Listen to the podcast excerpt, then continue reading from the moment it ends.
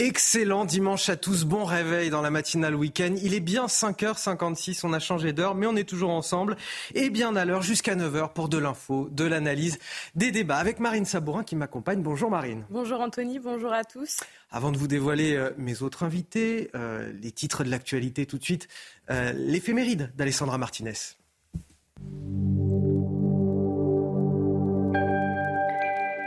Chers amis, bonjour.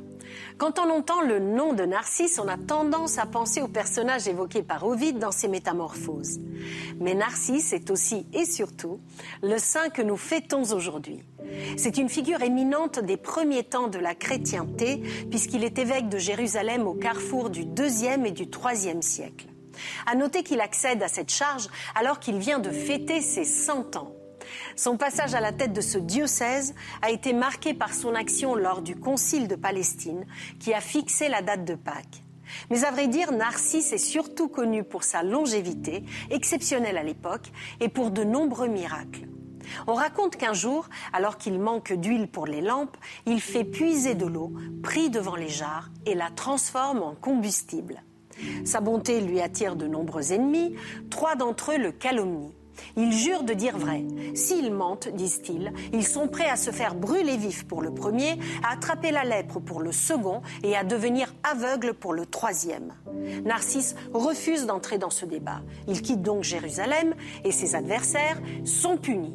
Le premier brûle, le second devient lépreux et le troisième perd la vue. Pour finir, Narcisse revient à Jérusalem où il meurt à l'âge de 116 ou 126 ans. On ne sait pas vraiment. Et voici le dicton du jour. Octobre ensoleillé, décembre en mitouflé. C'est tout pour aujourd'hui. À demain, chers amis. Ciao. Pas sûr sûr qu'on finisse sur un octobre ensoleillé. Tout d'abord, je vous présente euh, euh, ceux avec qui j'ai le plaisir de partager cette table. Amaury Brelet, bonjour. Bonjour. Rédacteur en chef à Valeurs Actuelles. Et face à vous ce matin, Mathieu Hoc, bonjour. Bonjour. Secrétaire général du euh, Cercle de réflexion Le Millénaire. Bien sûr, elle nous accompagne tout au long de cette journée pour la météo, c'est Karine Durand. Détendez-vous devant la météo avec Imola. Imola, fabricant de canapés Retrouvez votre programme avec le sérum anti-chute 6 cœurs de Lazartigue. Lazartigue, efficace par nature. Et donc, je le disais, Karine, on n'est pas sur une fin de mois d'octobre ensoleillée, bien au contraire, de très fortes pluies sont attendues aujourd'hui. Attention aux inondations. Oui, avec une vigilance de Météo France orange. Attention au risque de crue d'inondation avec ces très fortes pluies, notamment du côté de la Charente, des Landes. On peut avoir 40 à 60 mm supplémentaires aujourd'hui. Et puis attention au risque de submersion côtière euh, du côté de la Vendée, cette fois-ci avec euh, des vagues importantes, 4 à 6 mètres au moment de la marée haute, notamment grande prudence sur le littoral. La journée est très chahutée sur tout l'arc atlantique.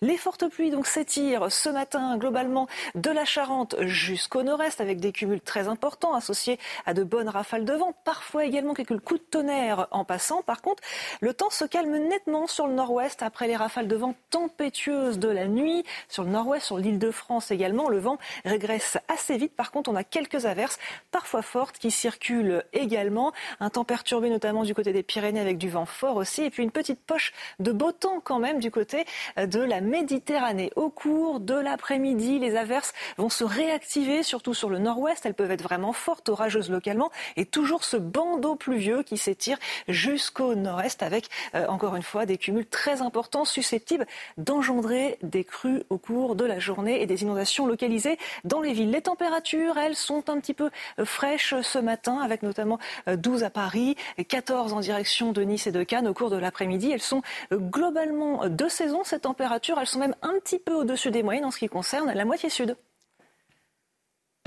C'était votre programme avec le sérum anti-chute 6 cœurs de Lazartigue.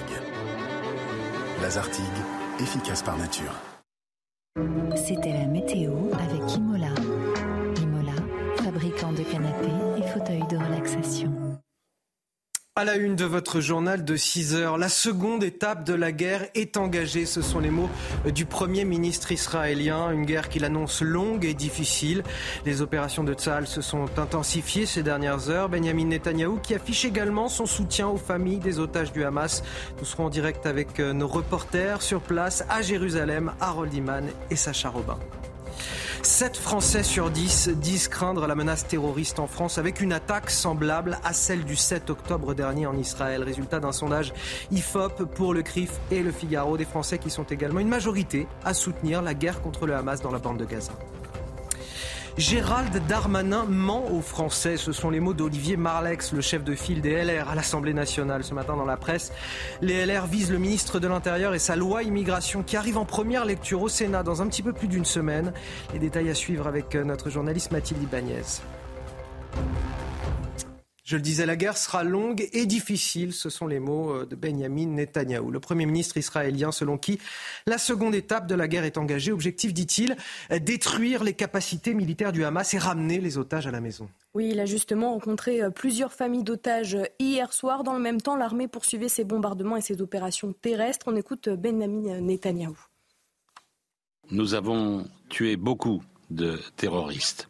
Nous avons détruit beaucoup de bases mais la guerre dans la bande de Gaza sera dure et longue. C'est notre deuxième guerre de libération. Et donc, pour la patrie, nous, nous lutterons sur mer, sur terre et dans les airs. C'est la guerre de la lumière contre les ténèbres, de la vie contre la mort.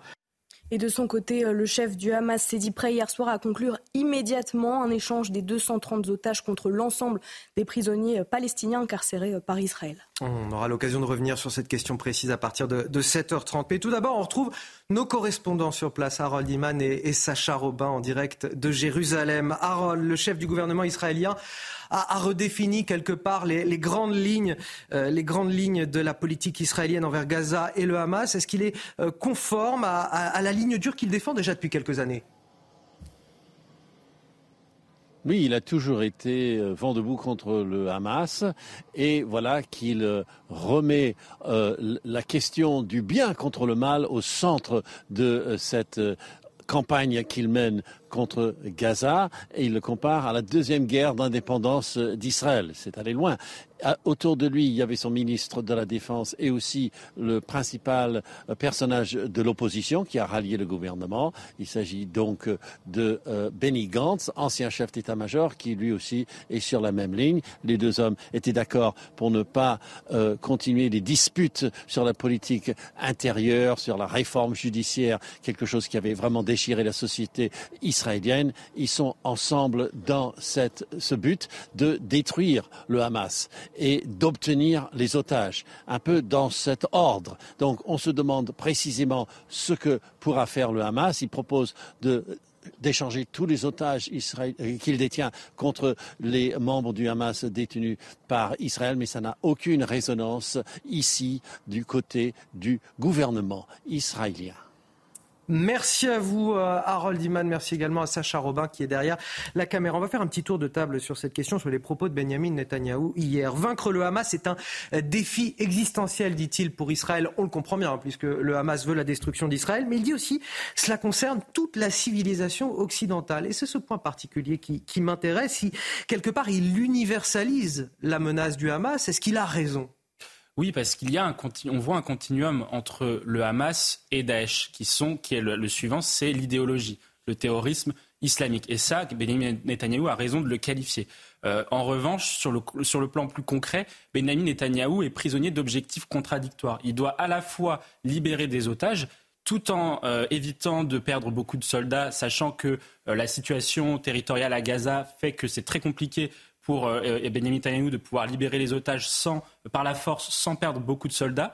Donc ça, c'est le premier élément. Et le deuxième point, c'est qu'il doit, faire punir, il doit punir et vaincre le Hamas, leur faire punir par le prix du sang pour les crimes qu'ils ont faits le 7 octobre, tout en évitant la régionalisation du conflit. Donc là-dessus, euh, parce que l'on voit qu'il y a euh, dans les pays arabo-musulmans des opinions publiques qui sont foncièrement anti, anti-sionistes et foncièrement anti-Israël. Or, c'est ce qu'avait réussi à négocier Israël depuis les accords de Camp David en 1979 avec l'Égypte jusqu'aux accords d'Abraham avec les pétromonarchies, c'était négocier sa reconnaissance vis-à-vis des, dirigeants politiques des pays de, arabo-musulmans euh, malgré le fait qu'il soit y ait de l'antisémitisme dans ces pays-là. Sauf que depuis les printemps arabes, les opinions publiques des pays arabo-musulmans, que ce soit en Arabie saoudite, euh, que ce soit aussi euh, en, Syrie, font pression sur leur gouvernement pour éviter justement la, négociation avec Israël. Et là-dessus, la réponse israélienne va devoir prendre en compte le fait que les pays arabo-musulmans seront plus hostiles à l'égard d'Israël. Et j'en veux pour preuve à la fois la réaction iranienne, d'une part, et d'autre part, la réaction des pétromonarchies qui vont maintenir les prix du pétrole haut pour faire payer les, aux Occidentaux le soutien à Israël à travers le, ce qu'on appelle le troisième On verra aussi à, 7h30 réaction intéressante de la Turquie. On s'y intéressera dans notre, à 6h30 pardon, dans notre prochain journal. Amaury Brelet, euh, il vise juste euh, Benjamin Netanyahou quand il euh, universalise, j'ai envie de dire, la menace du Hamas. Et il nous dit en fait ça nous concerne tous. Absolument, il a totalement raison. Et au-delà de l'aspect politique et géopolitique du, conflit, il y a une différence fondamentale et qui est d'ailleurs souligné par Netanyahu lui-même, entre les deux belligérants euh, dans ce conflit. D'un côté, euh, les terroristes euh, du Hamas, classés comme tels par l'Union européenne et les États-Unis, qui utilisent les Palestiniens comme bouclier humain et qui s'attaquent, qui visent intentionnellement des civils en Israël, à la fois par les tirs de roquettes depuis des années, et on l'a vu le 7 octobre en s'attaquant et en massacrant des civils, des femmes et des enfants. Et de l'autre côté Israël, qui est la seule démocratie dans la région, qui est un État reconnu euh, euh, par la communauté internationale, qui dispose d'une armée régulière et légitime, et euh, qui au contraire fait tout pour protéger son peuple, notamment grâce au, formidable outil qu'est le, dôme de fer, et qui fait tout aussi pour épargner les victimes civiles en Palestine. Et donc là, il y a vraiment une différence fondamentale de conception de la guerre, à la fois philosophique et morale, entre les deux. Et euh, ça a été assez bien résumé par un, par un haut cadre du Hamas il y a quelques années qui avait déclaré euh, Nous désirons la mort comme vous, vous désirez la vie. Donc il y a bien là un combat entre la civilisation et la barbarie. Et nous sommes en direct avec euh, le général Bruno Clermont, notre consultant défense. Bonjour général, merci d'être avec nous encore ce matin. Benjamin Netanyahou nous parle d'une guerre longue et difficile. Ce, ne sera pas l'affaire de, quelques semaines comme en 2014 ou encore en, en 2008-2009 non, ce sera l'affaire de, de, de, plusieurs mois. Et il est annoncé à la population qu'il faut une chance pour avoir des résultats. Et puis, l'objectif, ça va être plusieurs raisons qui sont liées à la, à la nature même du terrain sur lequel Hein, Alors, Général Bruno Clermont, on va vous reprendre dans un instant parce qu'on a un, problème de liaison et, de son. On vous entend de manière très assurée. On va revenir vers vous dans quelques instants, le, temps de rétablir correctement cette connexion et puis je vous reposerai euh, la question. Quelques minutes après la déclaration du Premier ministre israélien, le porte-parole de Tsahal, l'armée israélienne, a une nouvelle fois demandé aux Palestiniens d'évacuer vers le sud de Gaza. Je vous propose de l'écouter. Pour votre sécurité immédiate, nous demandons à tous les résidents du nord de Gaza et de la ville de Gaza de se déplacer temporairement vers le sud. Il s'agit d'une mesure temporaire. Le retour dans le nord de Gaza sera possible dès que les hostilités prendront fin. Le Hamas met votre vie en danger en plaçant des armes et des forces armées dans les zones civiles de Gaza, y compris dans les écoles, les mosquées et les hôpitaux. Aux habitants du nord de Gaza et de la ville de Gaza, votre fenêtre d'action se referme.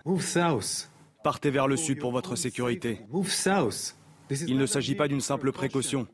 Il s'agit d'un appel urgent pour la sécurité des civils de Gaza. Ça revient un petit peu à ce que vous disiez à Maurice Brelet. Euh, évidemment, de euh, voilà, est assez précautionneux d'une certaine manière sur la, question des civils, essaye de prévenir tant que possible euh, ces civils d'évacuer euh, les zones. Ça passe par quoi justement la protection de ces, ces civils? L'évacuation des zones, la, création de couloirs euh, humanitaires pour, leur permettre de sortir de, ce, piège finalement qu'est la bande de Gaza, cette enclave? Exactement. Il y, a deux, manières de voir la situation pour Tsahal. le premier point, c'est effectivement faire en sorte que sur les 2 millions de personnes qui soient dans la bande de Gaza, qu'elles soient le plus au sud possible pour pouvoir éviter justement euh, d'être euh, de, de, de, de, périr par les, les, les frappes de, de, l'armée israélienne. Et le deuxième élément, et là ça suppose une collaboration avec, euh, avec l'Égypte notamment, et l'Égypte qui a occupé Gaza pendant un certain nombre de, décennies à partir de 1949 notamment, qui ne l'occupe plus hein, depuis 2005, mais c'est de, ensuite de permettre d'extrader une partie de la population palestinienne à Gaza de, vers, vers l'Égypte et par, le, par justement sa frontière mmh. avec, avec Gaza. Donc pour l'instant, pour qu'il y ait une, une réponse efficace de l'armée israélienne, il faut une collaboration avec les autorités égyptiennes. Or aujourd'hui, l'Égypte a maintenu euh, le blocus à Gaza la bonne nouvelle, c'est que j'ai retrouvé la liaison avec euh, le général Bruno Clermont. Si vous êtes là, général, euh, je vous repose la question que je vous posais tout à l'heure. Une guerre longue et, difficile, ce ne sera pas ce que je vous demandais l'affaire de quelques semaines comme ça a été le cas en 2014 en fait.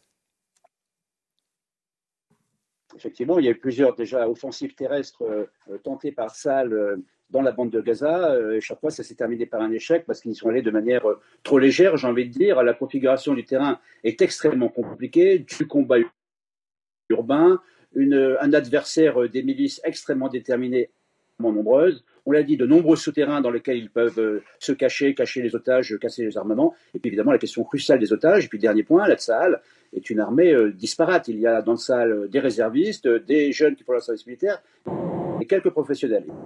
Il y a 30 000 professionnels.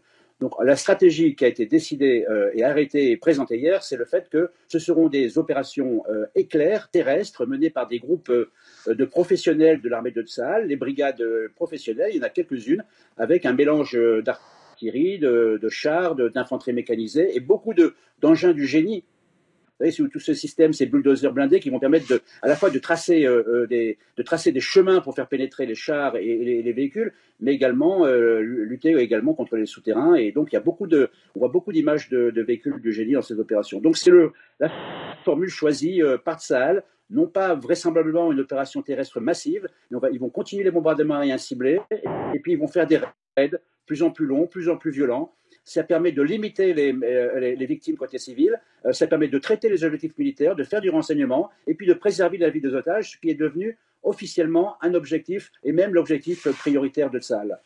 Alors justement, euh, Général Bruno Clermont, l'évacuation des civils, ça doit passer par quoi L'organisation de moments sans bombardement, l'ouverture de, couloirs humanitaires sécurisés?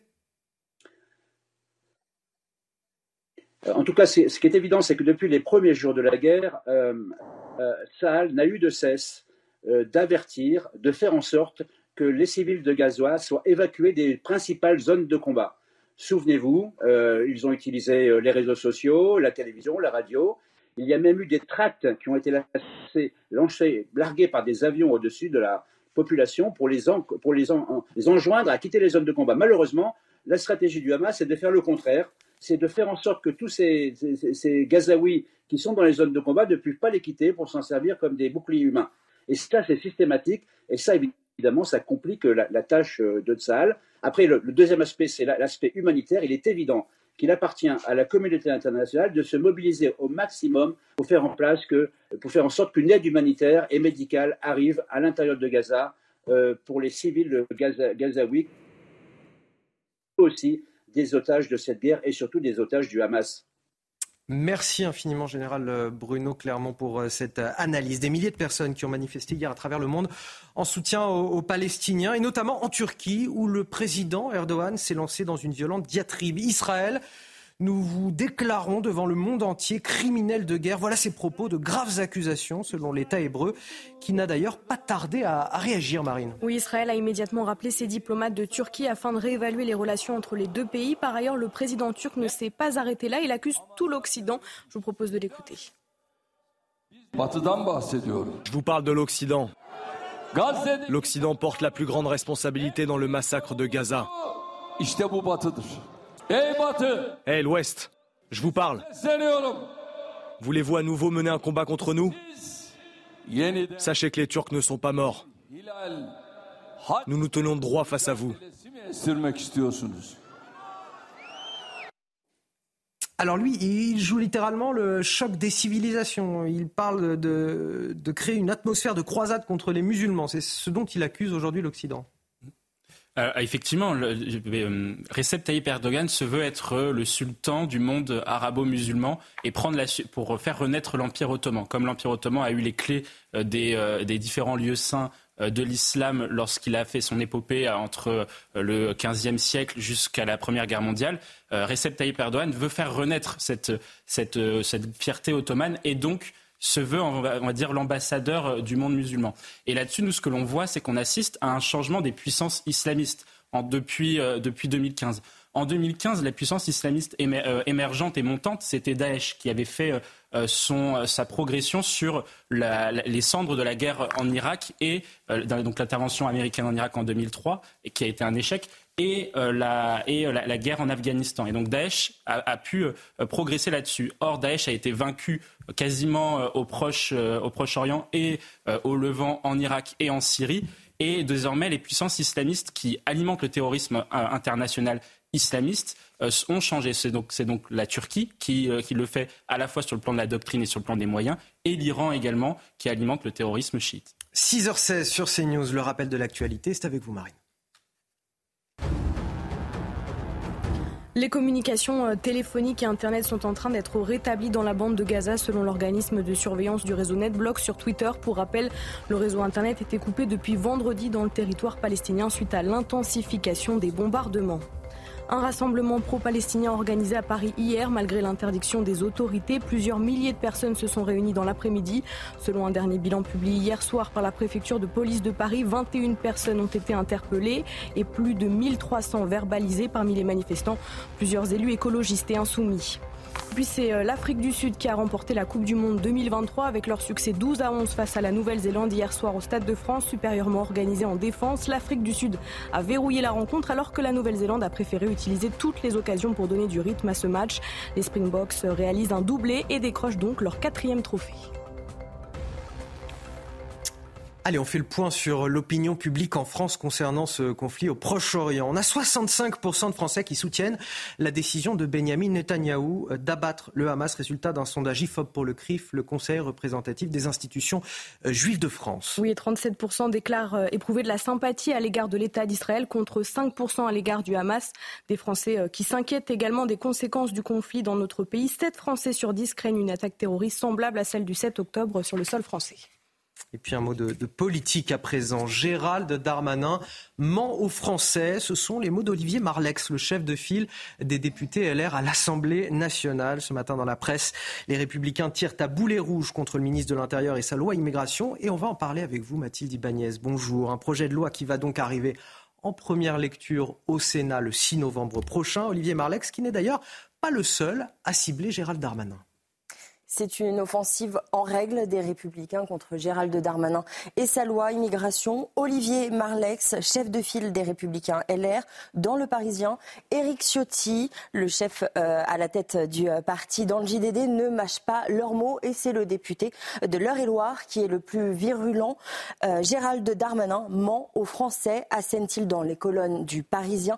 Ses prédécesseurs de droite savent tous que changer la loi ne suffit plus en matière d'immigration. Un constat partagé par Éric Ciotti dans le JDD où il complète le projet de loi de Gérald Darmanin n'est pas à la hauteur du défi migratoire. Sur l'essentiel, il ne changera rien. Nous continuerons d'accueillir des millions euh, d'étrangers et l'insécurité et le communautarisme continueront de croître. Les républicains, en tout cas, s'accordent sur leur critique euh, du texte de euh, la loi immigration que le ministre de l'Intérieur veut présenter aux députés avant la fin de l'année. Avec cette loi, cette loi eh bien, Gérald Darmanin acte l'impuissance de la France, assure Olivier euh, euh, Marlex. La France que l'exécutif ne comprend plus pour Éric Ciotti, qui estime que la France est majoritairement, euh, de la France est majoritairement à droite, mais que le gouvernement continue de se faire pilonner par l'aile gauche de sa majorité. Olivier Marlex, lui, conclut dans les colonnes du Parisien que le bilan de M. Darmanin est calamiteux. Nous sommes les cancres de l'Europe, a-t-il dit. 12% euh, d'éloignement euh, exécutés en 2019 pour la France contre 50% au Danemark et 30% en Espagne. Merci à vous, euh, Mathilde Ibanez. On va commenter ça quelques instants en plateau. Ce n'est pas le ministre ni le Parlement qui décident de la politique migratoire, c'est ce que nous dit Olivier Marlex. Ce sont les juges, les juges notamment en vertu de la Convention européenne des droits de l'homme, parce que c'est toute euh, la hiérarchie de nos normes qui est remise en question aujourd'hui par euh, Olivier Marlex et par les LR de manière générale. Oui, c'est l'impensé de ce projet de loi, c'est-à-dire que on ne s'attaque pas au vrai problème. Il n'y a pas de réforme. ce projet de loi n'est pas une réforme systémique euh, du système d'immigration en France. Il se contente de gérer la crise. Et en effet, il faudrait s'attaquer aux traités européens qui nous contraignent depuis des années dans la gestion euh, de l'immigration légale et illégale. Je pense évidemment euh, Schengen y compris. Euh, je pense à la CEDH qui nous contraint par ses décisions. Et tout ça, évidemment, n'est pas inclus dans ce projet de loi tout à fait logiquement, mais ce sont des positions qui ne sont pas non plus défendues au niveau gouvernemental, sauf à l'exception de, Gérald Darmanin, mais qui est bien seul euh, dans ce. Gérald Darmanin nous dit c'est la loi la plus forte qui ait jamais été euh, votée depuis qu'on vote euh, des lois sur sur l'immigration. Et on a Olivier Marlex qui nous dit non non mais c'est même pas c'est même pas un texte de droite ou centriste, c'est carrément un texte de gauche. oui en effet parce que le gouvernement doit composer aussi avec son aile gauche et avec aussi à un moment donné il y avait eu cette stratégie au gouvernement de faire voter, de possiblement faire voter le texte par une partie des députés de la NUPES. Donc on voit que c'est véritablement aux antipodes de ce, de ce qu'attendent les Français, qui sont à plus de 80% favorables à réguler les flux, euh, migratoires. Euh, l'autre point qui se, pose sur ce texte, c'est que, un, effectivement, ce n'est pas un texte, à, valeur doctrinale, c'est-à-dire qu'il ne dit pas quelle est la doctrine d'immigration euh, en France, alors que, par exemple, on connaît la doctrine d'immigration australienne, canadienne, euh, du, euh, du Royaume-Uni ou encore des États-Unis. Donc ça, c'est le premier élément. Et puis sur le deuxième élément, effectivement, sur la question des juges que vous posez, et le, ce que l'on voit dans les OQTF notamment, c'est que 20% des OQTF sont invalidés pour le fait de vice de forme. Donc c'est au-delà même de l'application des traités de la CEDH, c'est les pouvoirs publics administratifs, donc la préfecture, qui se, font couper des décisions euh, de, parce que, euh, par, une décision de justice, sur le cas d'une procédure de vice de forme, ces procédures de vice de forme-là, elles sont aussi largement euh, dévoyées par les associations pro-migrants qui utilisent, on va dire, la moindre faille administrative sur un délai, sur un vice de forme pour pouvoir casser une décision d'expulsion. Détruire les capacités militaires du Hamas et ramener les otages à la maison, c'est l'objectif de Benjamin Netanyahou hier qui s'est entretenu avec les familles des 230 personnes retenues dans la bande de Gaza. On écoutera les témoignages de ces familles dans quelques instants. On marque une courte pause et on revient tout de suite dans la matinale week-end sur CNews.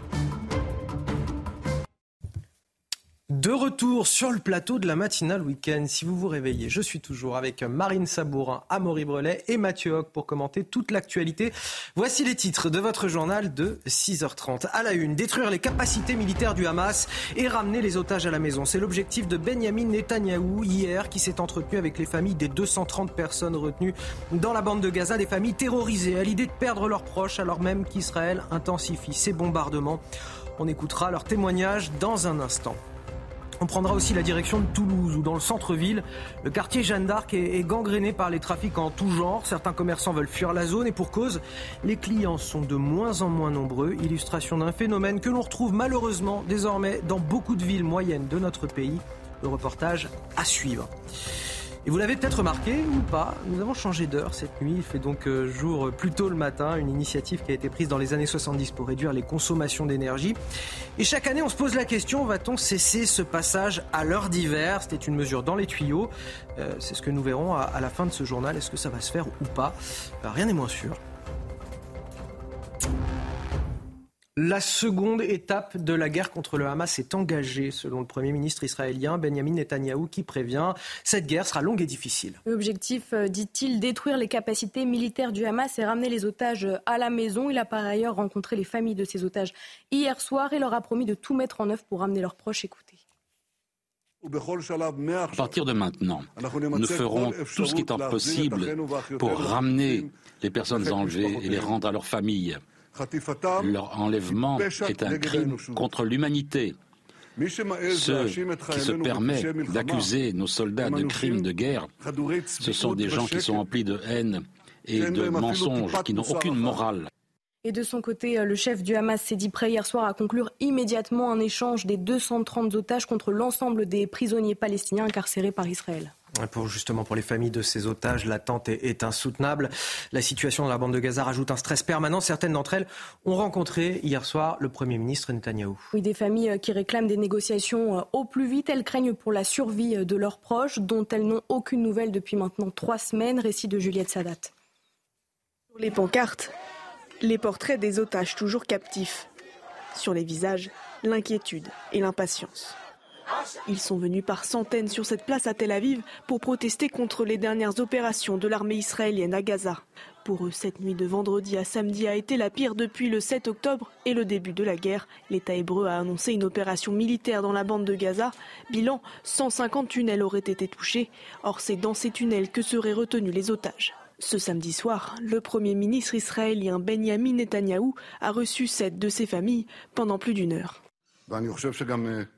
Notre décision de passer à la deuxième phase de l'offensive terrestre ne va pas en contradiction avec notre volonté et notre capacité à ramener les otages.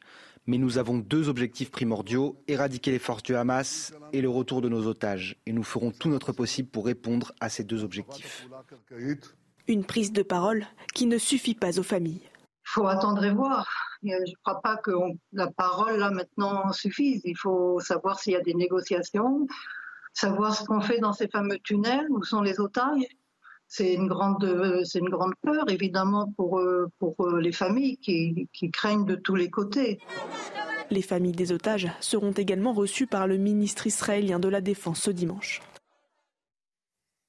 Alors, je vais rebondir sur ce que disait Benjamin Netanyahou. Est-ce que le sauvetage le sauvetage des otages est compatible avec le sort qu'il réserve au, Hamas. Est-ce que vouloir éradiquer le Hamas et en même temps libérer des prisonniers du groupe terroriste pour sauver des otages, par exemple, puisque c'est ce que propose le Hamas, est-ce que tout ça c'est possible? Est-ce que c'est compatible finalement? C'est en tout cas en apparence totalement contradictoire, évidemment.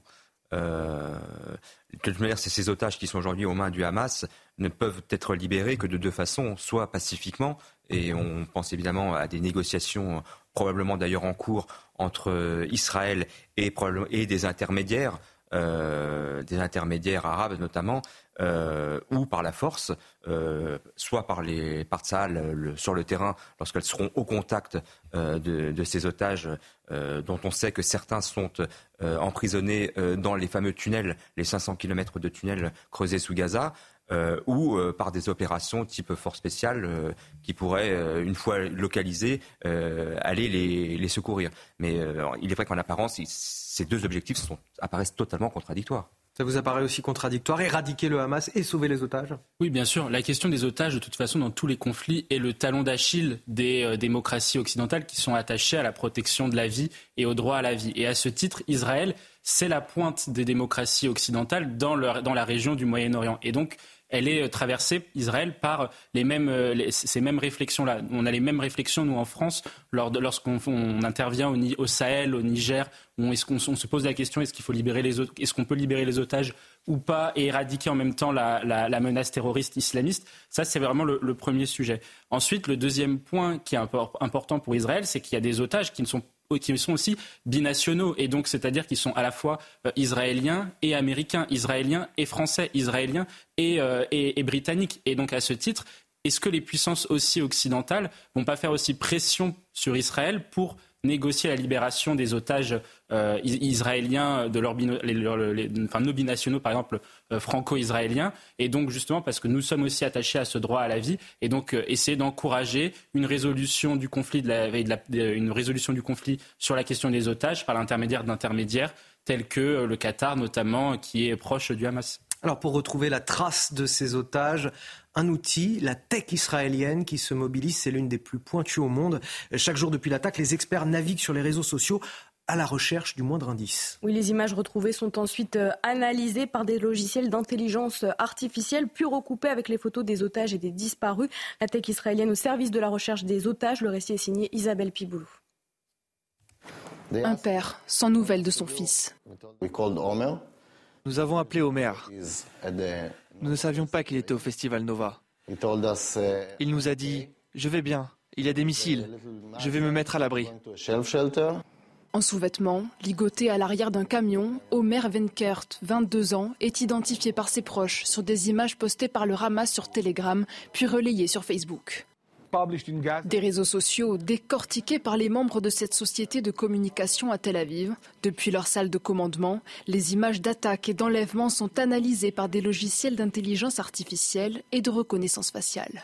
Il y a un citoyen sur une moto et nous pouvons comparer ces photos avec celles que nous avons reçues des familles. Nous nous efforçons de savoir s'ils sont en vie. Je veux apporter des preuves. Un travail de fourmi qui réunit experts en géolocalisation, programmateurs et arabophones.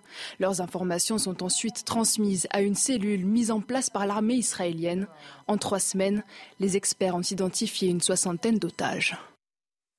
Nous sommes en direct à Jérusalem avec Harold Iman et Sacha Robin. Harold Iman, malgré euh, l'intensification des frappes aériennes depuis plusieurs jours sur la bande de Gaza, euh, l'offensive terrestre, elle, euh, peine un petit peu à démarrer. Est-ce que cette tactique, finalement couplée au bombardement intense de ces derniers jours, ne risque pas de susciter une opposition diplomatique gênante pour Israël? Cette attente fait évidemment émerger euh, toutes sortes de protestations des diverses capitales du monde, euh, européen et américain aussi parfois. Donc euh, ben, Benjamin Netanyahu, lui, n'a il n'a pas encore lancé officiellement la grande offensive, vous le disiez, mais il augmente les frappes, les incursions. Il y a même des combats dans l'extrême nord de la bande de Gaza.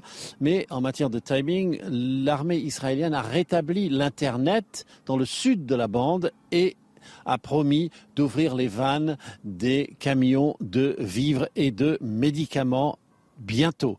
Alors, les diplomaties euh, européennes demandent, elles, une suspension des combats afin de pouvoir faciliter cette aide, alors même qu'Israël prépare cette deuxième offensive. Vous voyez qu'il y a une espèce de complication dans les timings du euh, plan militaire et du plan humanitaire et par-dessus tout cela, Israël vient de perdre une amitié qui est celle de la Turquie qui était en train d'être rétablie. Euh, euh, Erdogan, le président turc, euh, soutient complètement le Hamas qu'il qu'il appelle la résistance du peuple palestinien et les diplomates israéliens viennent d'être retirés entièrement d'Ankara. Tout ceci sans doute à quelques heures d'une offensive ou du moins d'une poussée militaire israélienne sur la bande de Gaza. Et on, suit tout cela en direct avec vous, Harold Iman et Sacha Robin qui est derrière la caméra. Merci à, tous les deux. La manifestation pro-palestinienne euh, à Paris s'est tenue hier malgré euh, l'interdiction de la préfecture de, police. Plusieurs milliers de personnes se sont rassemblées. Au total, 21 personnes ont été interpellées et 1300 verbalisées. Oui, plusieurs élus insoumis écologistes ont pris part à ce rassemblement où plusieurs chants pro-palestiniens et anti-Israël ont été euh, scandés. Difficile parfois pour ces élus de condamner les actes du Hamas. Écoutez.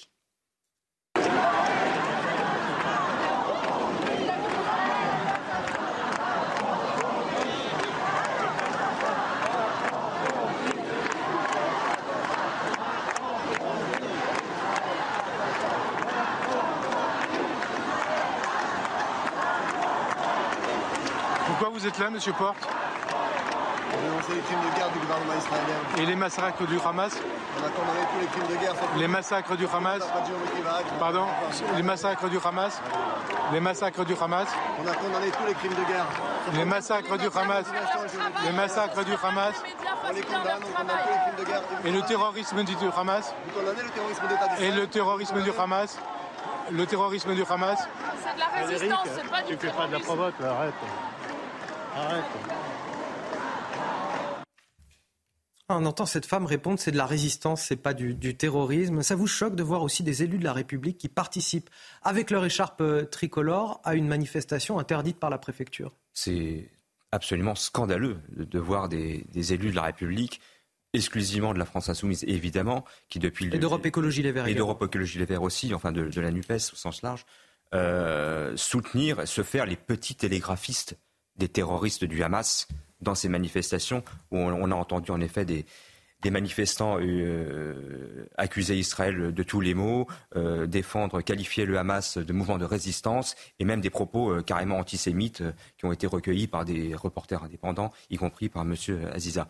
Donc tout cela est évidemment scandaleux, et il faut le dire, si demain il y a des juifs qui sont attaqués et qui sont tués dans les rues de France, en lien avec le conflit israélo-palestinien que ne cesse d'alimenter en France LFI et la NUPES, M. Mélenchon et ses complices de LFI auront du sang sur les mains. Ce qui nous rappelle la progression d'ailleurs des actes antisémites depuis le 7 octobre mm. dernier en France. On en a recensé plus de, de 750 quand il y en a eu à, peine euh, un petit peu moins de, de 400 sur l'ensemble de l'année dernière. Alors en trois semaines, on a eu 700 actes antisémites. Est-ce que vous pensez justement que les élus, euh, ces élus de la NUPES qui se retrouvent dans ces manifestations où on scande des slogans anti-Israël, parfois antisémites même, euh, est-ce qu'ils sont responsables de la progression de ces actes antisémites aussi en France et puis de la division plus globale aussi de notre société? Bah, Ils font partie d'un ensemble de personnes qui importent le conflit israélo-palestinien sur notre sol. Et euh, là-dessus, vous, avez raison de rappeler les actes antisémites, parce que l'année dernière, il y avait 30, vous avez rappelé les chiffres, mais les actes antisémites, c'est 35% des actes anti-religieux, alors que les juifs ne représentent que 1% de la population française. Donc c'est bien qu'il y, y, a un véritable sujet autour de cela. Et donc euh, les, les, manifestations pro-palestiniennes qui euh, génèrent des tensions à l'égard de la communauté juive doivent être effectivement euh, interdites. Et à un moment donné aussi, euh, par rapport à la question euh, des élus, il va falloir se poser deux questions, je pense. La première, c'est est-ce que quand on est un élu de la République, on peut aller manifester dans une manifestation qui a été annulée par les pouvoirs publics et surtout avec une décision de justice qui allait dans ce sens-là. Donc ça pose un sujet sur est-ce que ces personnes-là pourront incarner l'état de droit un jour dans notre pays. En tout cas, moi, je ne le pense pas. Et le deuxième, la deuxième question qu'il faut se poser, c'est pourquoi les manifestations pro-palestiniennes sont interdites? Il va falloir aussi que les organisateurs de ces manifestations se posent la question, parce que des manifestations place de la République pour toutes les causes du monde, il y en a tout le temps, que ce soit sur la guerre au Soudan, euh, les massacres euh, dans le nord, euh, dans le nord Kivu, en RDC, ou les Rohingyas ou les Ouïghours. Il y a toujours des manifestations pour toutes les causes, et c'est légitime. Si la cause palestinienne n'arrive pas à, organiser des manifestations suffisantes, ça veut dire que les organisateurs comme les manifestants appellent à des, à des, à des, enfin, font des appels à la haine à l'égard d'un État, en l'occurrence celui d'Israël. Rapidement avant de passer la Oui, il y a un haut responsable du ministère de l'Intérieur qui a confié à Valeurs Actuelles que l'interdiction durant 13 jours de ces fameuses manifestations pro-palestiniennes avant que la justice n'intervienne a permis d'éviter des attentats en France sur le sol français. On parlait tout à l'heure de la loi euh, immigration et, de ces euh, tirs croisés contre Gérald Darmanin, cette loi immigration qui sera euh, sur les bancs du, Sénat le 6 novembre prochain, dans un petit peu plus d'une semaine.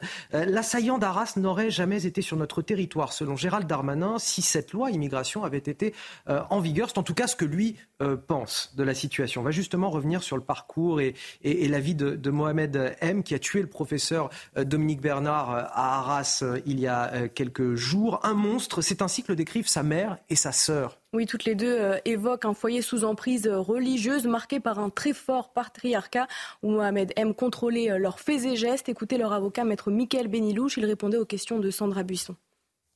Comme il y a peu de contact avec l'extérieur, comme cette sœur elle-même, elle est, euh, elle est déscolarisée on est dans une dynamique dans laquelle cette sœur ne se rend pas compte que c'est une radicalisation. Simplement, elle trouve son frère violent, pas respectueux, euh, pas aimable. La mère est plus consciente et elle essayait de par ses petits moyens, mais euh, on est, comme je l'ai dit, dans un patriarcat, c'est-à-dire que Mohamed se sent investi véritablement euh, d'un rôle, celui du père qui est absent parce qu'il n'est plus en France, et donc qui impose un certain nombre de choses. La mère essaie de lui résister, tant moralement que physiquement, mais il y a ici un élément où euh, la mère se sent désemparée seule, pas aidée.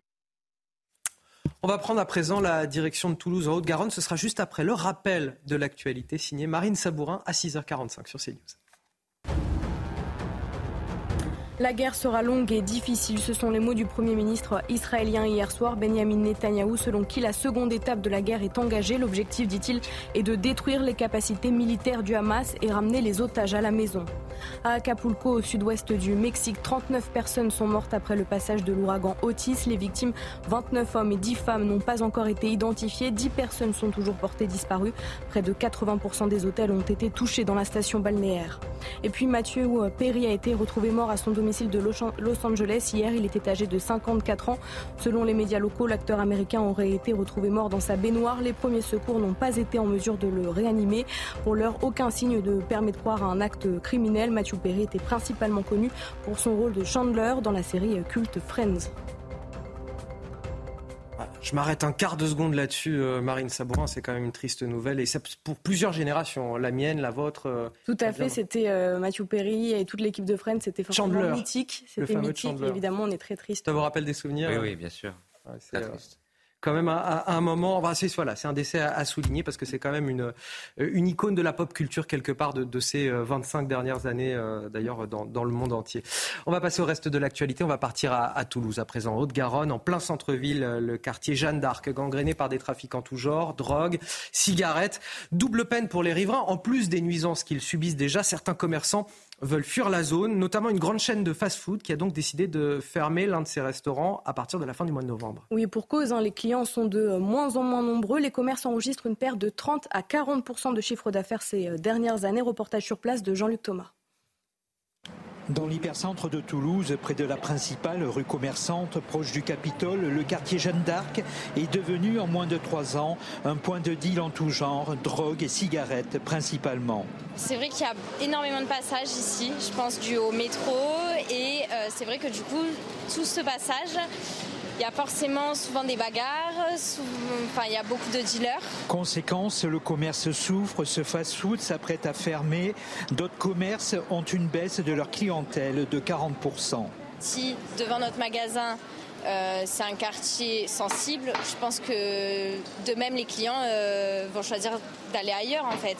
Malgré des bagarres, des agressions, des vols, la plupart des commerçants restent confiants pour le moment. Que ce soit euh, dans la boutique ou même en extérieur, ça reste euh, toujours euh, maîtrisé par la police. Ils interviennent assez rapidement vu qu'ils sont tout le temps en patrouille.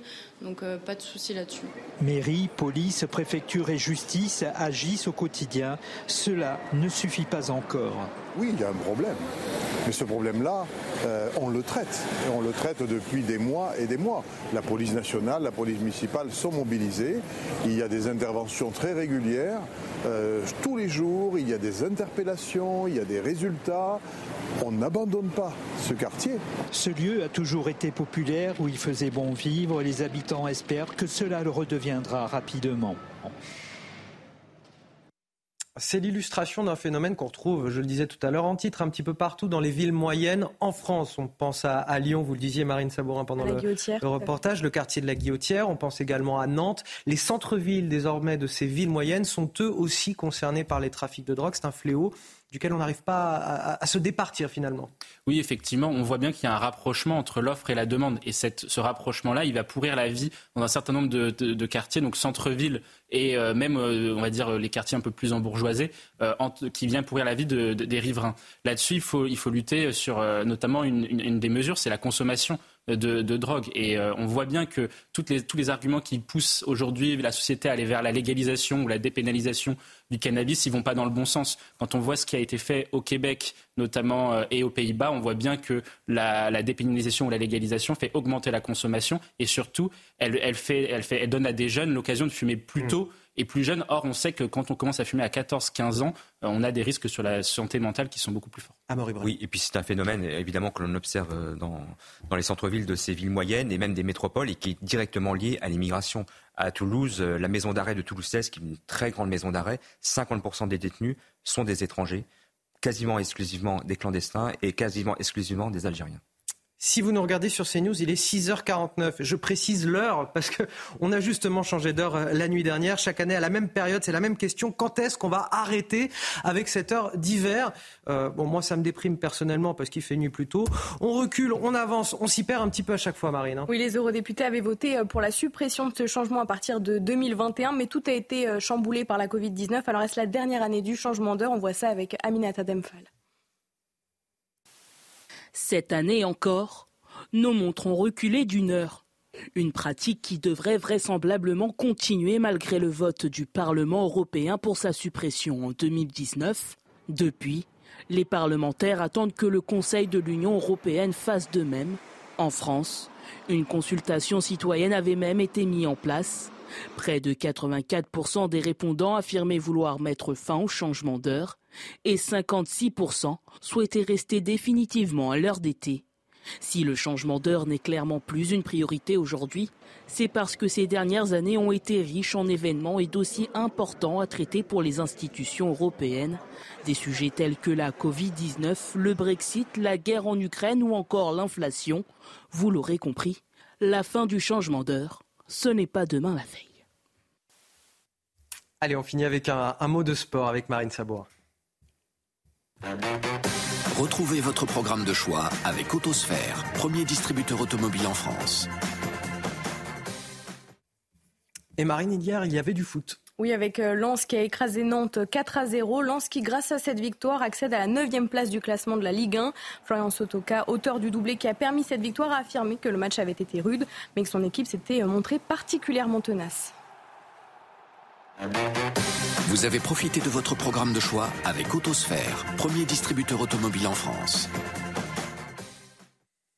Une guerre qui sera dure et longue, ce sont les propos du ministre, euh, du premier ministre israélien Benjamin Netanyahou hier soir, qui s'est exprimé euh, face à la population israélienne. On y revient euh, juste après la pause, dès le début de notre prochain journal à, à 7 h Le temps pour moi de remercier mes deux excellents intervenants de cette première heure d'information, Amaury Brelet, rédacteur en chef à Valeurs Actuelles, et Mathieu Hoc, Mathieu Hoc, secrétaire général du Cercle de réflexion Le Millénaire. Vous restez avec nous sur CNews. La matinale se poursuit dans quelques instants. À tout de suite. Détendez-vous devant la météo avec Imola. Imola, fabricant de canapés et fauteuils de relaxation. Retrouvez votre programme avec le sérum anti-chute Seeker de Lazartigue. Lazartigue, efficace par nature. 6h58, on commence ce dimanche avec euh, la météo de Karine Durand. Karine, il faut s'attendre aujourd'hui à, de fortes pluies et, même attention aux inondations euh, par certains endroits. Oui, on a déjà eu beaucoup de pluie, beaucoup de vent sur euh, le littoral atlantique. Ça va continuer de plus belle encore aujourd'hui. On peut avoir 40 à 60 mm supplémentaires, notamment du côté de la Charente, Charente-Maritime, les Deux-Sèvres également, les Landes, la Gironde, d'où ce risque évidemment de crues d'inondation. Et puis attention aussi en Vendée avec un risque de submersion lié euh, notamment aux fortes vagues, 4 à 6 mètres au niveau euh, des vagues, avec en plus la marée haute qui se produit aujourd'hui. Alors, côté ciel sur l'ensemble du pays, c'est euh, très perturbé de toute manière pour tout le monde, hein, avec ce bandeau très pluvieux qui s'étale globalement de la Charente jusqu'en remontant vers le nord-est, parfois quelques coups de tonnerre. Un ciel de traîne s'installe sur le nord-ouest après les rafales de vent tempétueuses à plus de 100 km h sur les côtes la veille. Eh bien, le vent faiblit quand même assez rapidement, mais les averses sont parfois fortes. Et puis, on a une poche de beau temps du côté du Languedoc-Roussillon. Ce n'est pas forcément une bonne nouvelle car c'est vraiment la zone qui a le plus besoin d'eau actuellement et il n'y a pas vraiment de pluie de ce côté-là. Au cours de l'après-midi, c'est la même chose. Il n'y a pas de grande évolution. Il faut quand même se méfier des averses orageuses qui peuvent être assez fortes du côté de la Bretagne et de euh, la Normandie et puis du vent euh, violent aussi sur les Pyrénées. En ce qui concerne les températures, elles sont un petit peu fraîches ce matin, globalement de saison sur la moitié sud et puis au cours de l'après-midi, elles sont parfois un petit peu au-dessus des moyennes de saison, surtout sur le sud du pays, en particulier le sud-est. C'était votre programme avec le sérum anti-chute Seeker de Lazartigue. Lazartigue, efficace par nature. C'était la météo avec Imola. Imola, fabricant de canapés et fauteuils de relaxation. Il est 7h tout pile. Bon réveil à tous si vous nous rejoignez dans la matinale week-end. Les talents s'enchaînent sur ce plateau. Guillaume Bigot, ne, riez pas, c'est vrai, je le pense. Guillaume Bigot, politologue, éditorial. Avec une heure de sommeil en plus. Avec une heure de sommeil en plus. Alors là, vous, imaginez toutes les réflexions, la richesse euh, des réflexions qui vont être apportées sur ce plateau avec une heure de sommeil en plus. Guillaume Bigot, mesdames et messieurs, face à vous, Arnaud Benedetti. Bonjour. rédacteur en chef de la revue politique et parlementaire. Elle aussi a dormi, je crois, une heure de plus. C'est du char du service politique de CNews. Tout comme Marine Sabourin qui m'accompagne pour les JT. À la une, justement, de votre La seconde étape de la guerre est engagée. Ce sont les mots hier soir du Premier ministre israélien. Une guerre qu'il annonce longue et difficile. Les opérations de Sahel se sont intensifiées ces dernières heures. Benjamin Netanyahou qui affiche également son soutien aux familles des otages du Hamas. Nous serons en direct avec nos reporters sur place à Jérusalem, Harold Iman et Sacha Robin. 7 Français sur 10 disent craindre la menace terroriste en France avec une attaque semblable à celle du 7 octobre dernier en Israël. Résultat d'un sondage IFOP pour le CRIF et le Figaro. Des Français qui sont également une majorité à soutenir la guerre contre le Hamas dans la bande de Gaza. Gérald Darmanin ment aux Français. Ce sont les mots d'Olivier Marlex, le chef de file des LR à l'Assemblée ce matin dans la presse. Les LR visent le ministre de l'Intérieur et sa loi immigration qui arrive en première lecture au Sénat dans un petit peu plus d'une semaine. L'analyse d'Élodie Huchard sur ce plateau. Donc je vous le disais, la guerre sera longue et difficile. Ce sont les mots du Premier ministre israélien. Hier soir, Benjamin Netanyahou, selon qui la seconde étape de la guerre est désormais engagée. Objectif, dit-il, détruire les capacités militaires du Hamas et ramener les otages à la maison. Il a justement rencontré plusieurs familles d'otages hier soir. Dans le même temps, l'armée poursuivait ses bombardements et ses opérations terrestres. On écoute Benjamin Netanyahou. Nous avons tué beaucoup de terroristes. Nous avons détruit beaucoup de bases mais la guerre dans la bande de Gaza sera dure et longue. C'est notre deuxième guerre de libération. Et donc, pour la patrie, nous, nous lutterons sur mer, sur terre et dans les airs. C'est la guerre de la lumière contre les ténèbres, de la vie contre la mort. Et de son côté, euh, le chef du Hamas s'est dit prêt hier soir à conclure immédiatement en échange des 230 otages contre l'ensemble des prisonniers palestiniens incarcérés par Israël. Sans plus tarder, on va rejoindre nos correspondants, euh, nos envoyés spéciaux, même à, Jérusalem, à Harold Iman et Sacha Robin. Bonjour à tous les deux.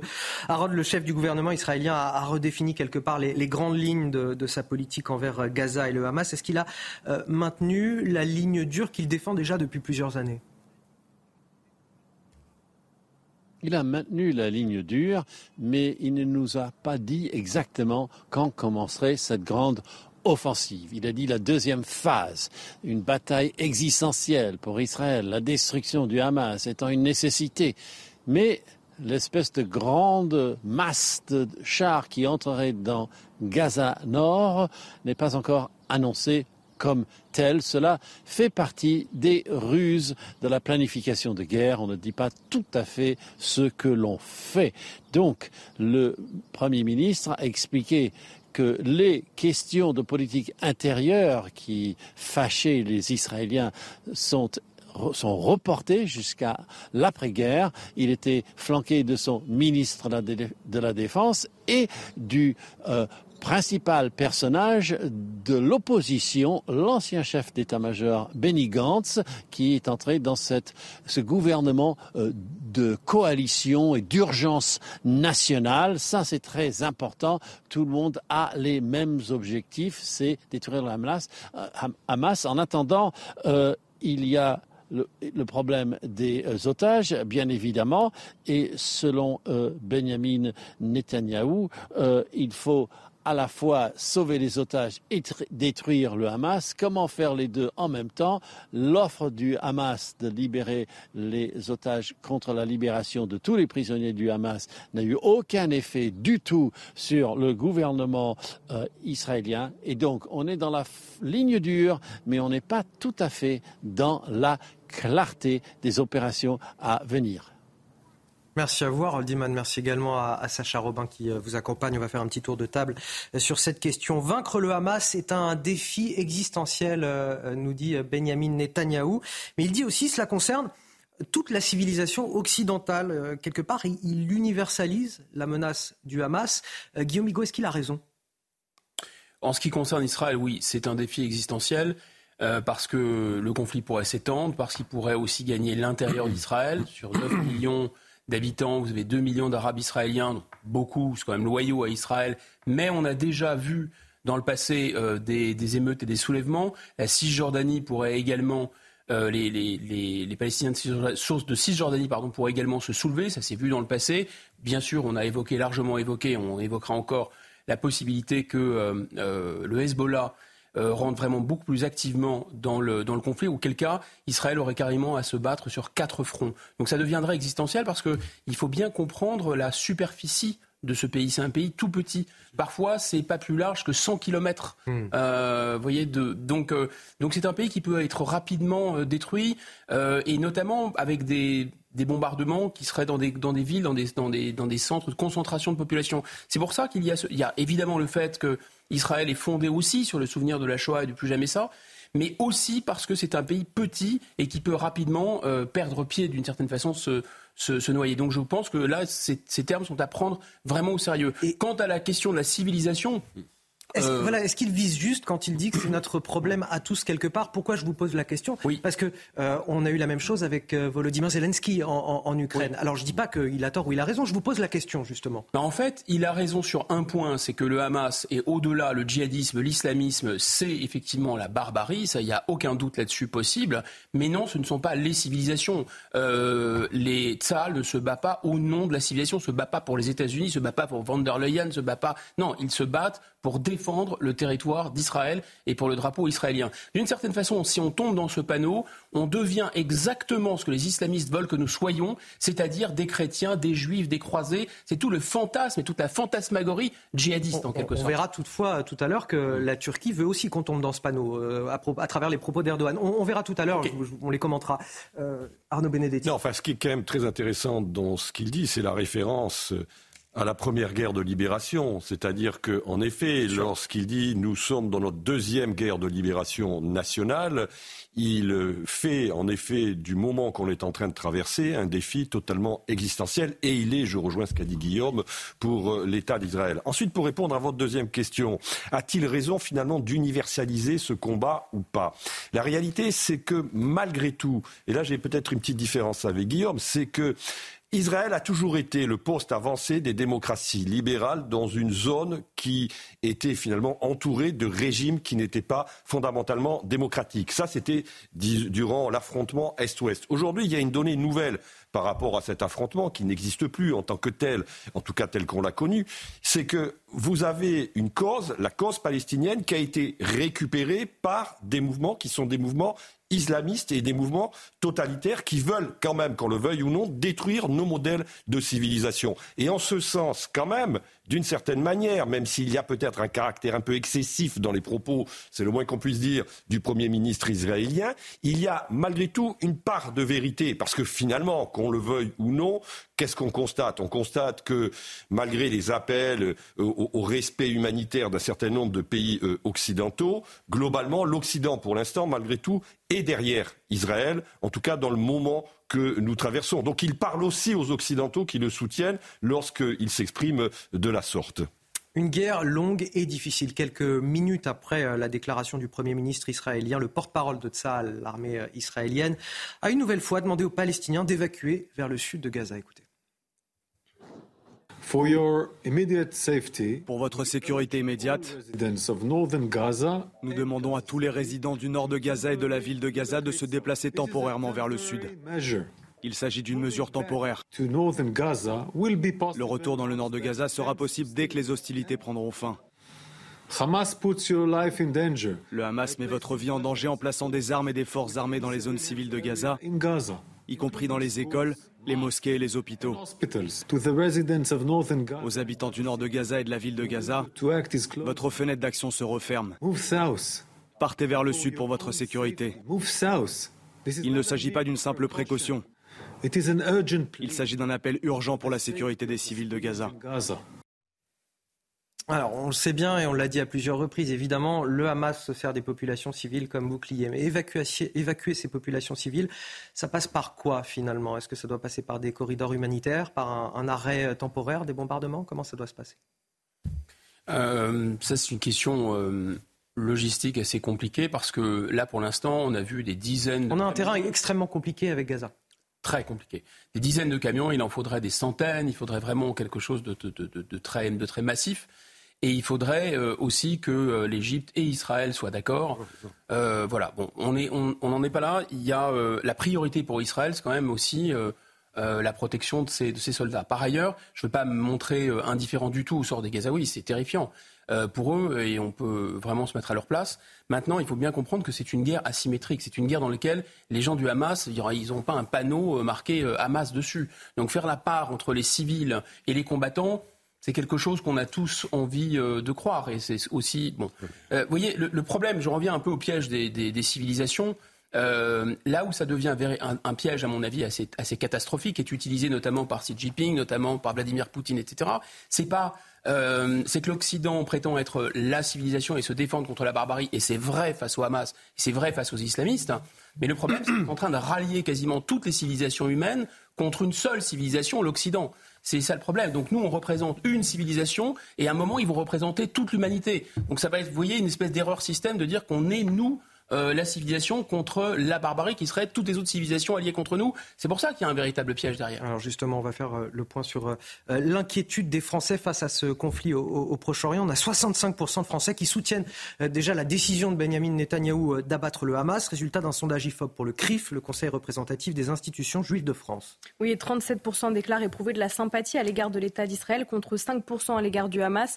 Des Français qui s'inquiètent également des conséquences du conflit dans notre pays. 7 Français sur 10 craignent une attaque terroriste semblable à celle du 7 octobre sur le sol français.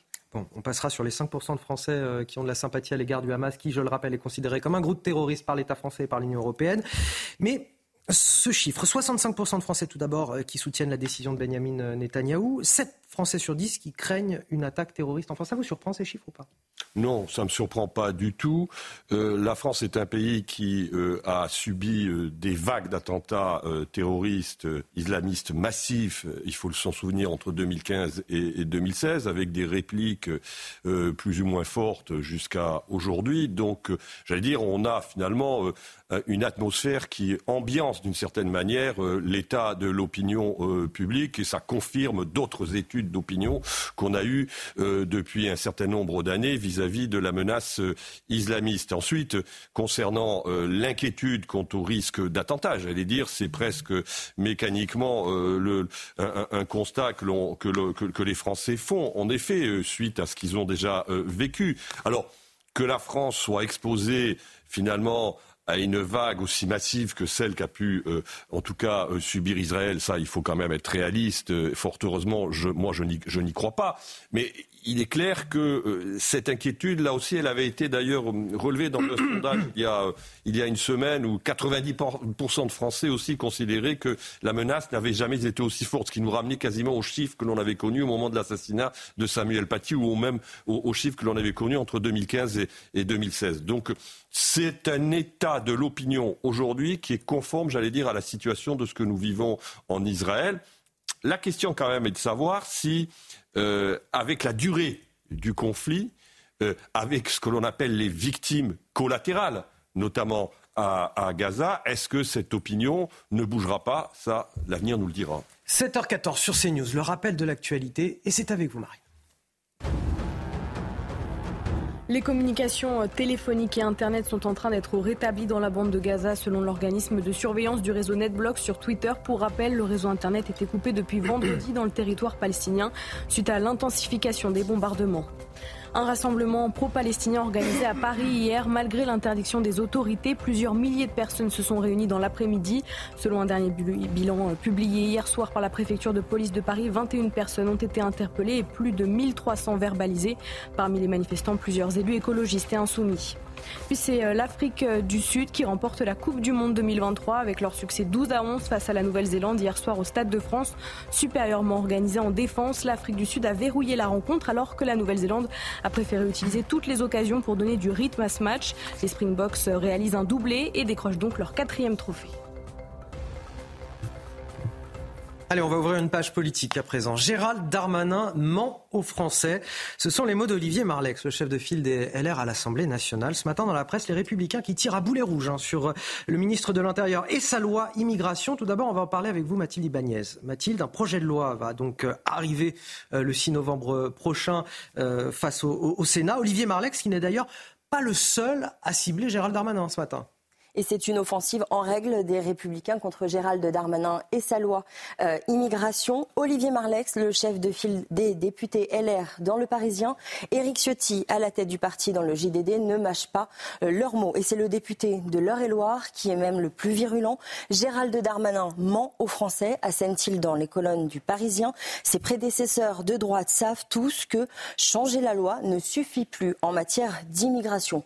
Un constat partagé par Éric Ciotti Dans le JDD, il complète le projet de Darmanin n'est pas à la hauteur du défi migratoire. Sur l'essentiel, il ne changera rien. Nous continuerons d'accueillir des millions d'étrangers et l'insécurité et le communautarisme continueront de croître. Les républicains s'accordent sur leur critique du texte de la loi immigration que le ministre de l'Intérieur veut présenter aux députés avant la fin de l'année. Avec cette euh, loi, Gérald Darmanin acte l'impuissance de la France, assure Olivier Marlex. Une France que l'exécutif ne comprend plus pour Éric Ciotti qui estime que la France est majoritairement à droite mais que le gouvernement continue de se faire piloter par l'aile gauche de sa majorité. Olivier Marlex conclut même dans les colonnes euh, du Parisien que le bilan de M. Darmanin est calamiteux. Il dit que nous sommes les cancres de l'Europe. 12% d'éloignement euh, exécutés en 2019 pour la France contre 50% au Danemark et 30% en Espagne. Bon voilà, ça c'est pour la salve des LR euh, contre Gérald Darmanin. Merci Mathilde Ibanez. Maintenant, on a la chance d'avoir Elodie Huchard sur ce plateau pour faire le décryptage, essayer de prendre un petit peu de recul et comprendre ce qui est en train de se passer. Elodie, comment on interprète ces prises de parole? En fait, il est en train de se passer exactement la même chose que sur les retraites. Une partie des républicains qui tentent de négocier avec le gouvernement. Et puis, plus on s'approche du moment où il pourrait y avoir accord, eh bien, badaboum, les républicains, finalement, ne sont plus euh, d'accord. On le voit bien. Ce qui pose problème aux républicains, c'est l'article 3, celui qu'on dit sur les métiers en tension. On va rappeler concrètement de quoi on parle. C'est euh, de donner des titres de séjour aux étrangers en situation irrégulière qui sont en France depuis plus de trois ans et qui ont travaillé au moins huit mois sur l'année précédente. Olivier Marlex estime qu'on pourrait battre le record de régularisation qui avait été battu en 1980 avec 130 000 régularisés. C'est, euh, selon Beauvau, totalement faux. On serait plutôt sur 7 à 8 000 régularisés par an. Et l'échéance, pour l'instant, qui est écrite dans la loi, c'est 2026. On est donc a priori très loin euh, des 130 000. Dans l'entourage de Gérald Darmanin, on nous dit ils sont partis totalement dans le délire de l'appel d'air. Maintenant, ils ne savent plus comment en sortir. Et puis, du côté aussi de l'entourage de Gérald Darmanin, on raille un petit peu en disant pourquoi on s'intéresserait pas à ceux qui sont arrivés avant 2012 sous Sarko On en fait quoi de ceux que la droite a laissé passer? Donc les LR sont clairs, ils ne veulent pas voter euh, cette partie du texte de loi. Il y a une solution, faire autrement. Elisabeth Borne en a parlé, Gérald Darmanin aussi, c'est de passer par circulaire. D'un côté, on fait plaisir aux LR, ça n'est plus dans la loi. Sur le fond, ça ne change rien puisque la mesure rentrera quand même en vigueur, mais d'une autre manière. Gérald Darmanin rappelle aussi qu'en commission, les sénateurs n'ont pas trouvé de majorité hein, pour euh, retirer cet article. Et donc, les LR, Éric Ciotti comme euh, Olivier Marlex ce matin, rappellent qu'ils veulent réformer la Constitution. Effectivement, c'est un bon moyen pour vraiment changer les choses. Ça prend du temps. Ça veut dire que euh, Olivier Marlex estime que ça se ferait en trois mois. Alors pas tout à fait. Il faut quand même réunir les deux chambres, qu'il y ait une majorité, et ensuite un référendum. On est plutôt sur deux ans que sur euh, trois mois. Il faudrait aussi que les Républicains aient euh, une majorité. Et surtout du côté de Beauvau, on s'agace sérieusement du comportement de certains sénateurs LR. On nous dit c'est un sujet interne entre les LR et les centristes. On a demandé clairement aux parlementaires de mettre les critères qu'ils veulent. Ils n'assument pas, donc ils nous demandent de faire autrement. Ils nous lient les pieds et les mains et nous demande de faire un 100 mètres haie. Voilà pour la métaphore dans l'entourage du ministre de l'Intérieur. Maintenant, la question, c'est de savoir si le gouvernement euh, déclenche le 49-3. Les républicains le redisent. Ils veulent déposer une motion de censure. Attention quand même, parce que certains LR nous disent très clairement Je sais que je ne serai pas réélu s'il y a des élections. Est-ce que vraiment Olivier Marlex va tenir son groupe? C'est pas si sûr. Merci. Le direction rapide de Guillaume Bigot et d'Arnaud Benedetti. Alors d'abord, je pense que le paysage politique a vraiment changé. Le nouveau méchant de la République, c'est Jean-Luc Mélenchon. Euh, et, donc, je ne pense pas que le gouvernement puisse survivre euh, sans l'apport de LR et sans même euh, l'apport, disons, au, moins l'abstention du groupe RN. C'est ça la réalité, la nouvelle réalité politique. Et donc, je pense que l'article 3 va sauter mm. et qu'ils vont jeter un canot à la mer parce qu'ils vont vouloir survivre. Bon, par ailleurs, un mensonge peut en cacher un autre parce que M. Marlex, M. Ciotti, LR, etc., il ne faut pas oublier que c'est Nicolas Sarkozy, que c'est le vote du traité de Lisbonne, que c'est tout ce mécanisme qui a créé en fait euh, euh, plus qu'un appel d'air. C'est la fête à neuneux pour l'immigration depuis, si vous me passez l'expression. Voilà, donc ils ont voulu l'immigration, ils l'ont eu, la droite comme la gauche, hein, grâce à l'Union européenne, puisqu'ils ont voulu l'Union européenne. Et même, ça ne suffit même pas, puisque quand vous êtes la Grande-Bretagne, vous sortez de l'Union européenne et vous continuez à faire la politique du MEDEF, eh ben vous avez quand même de l'immigration.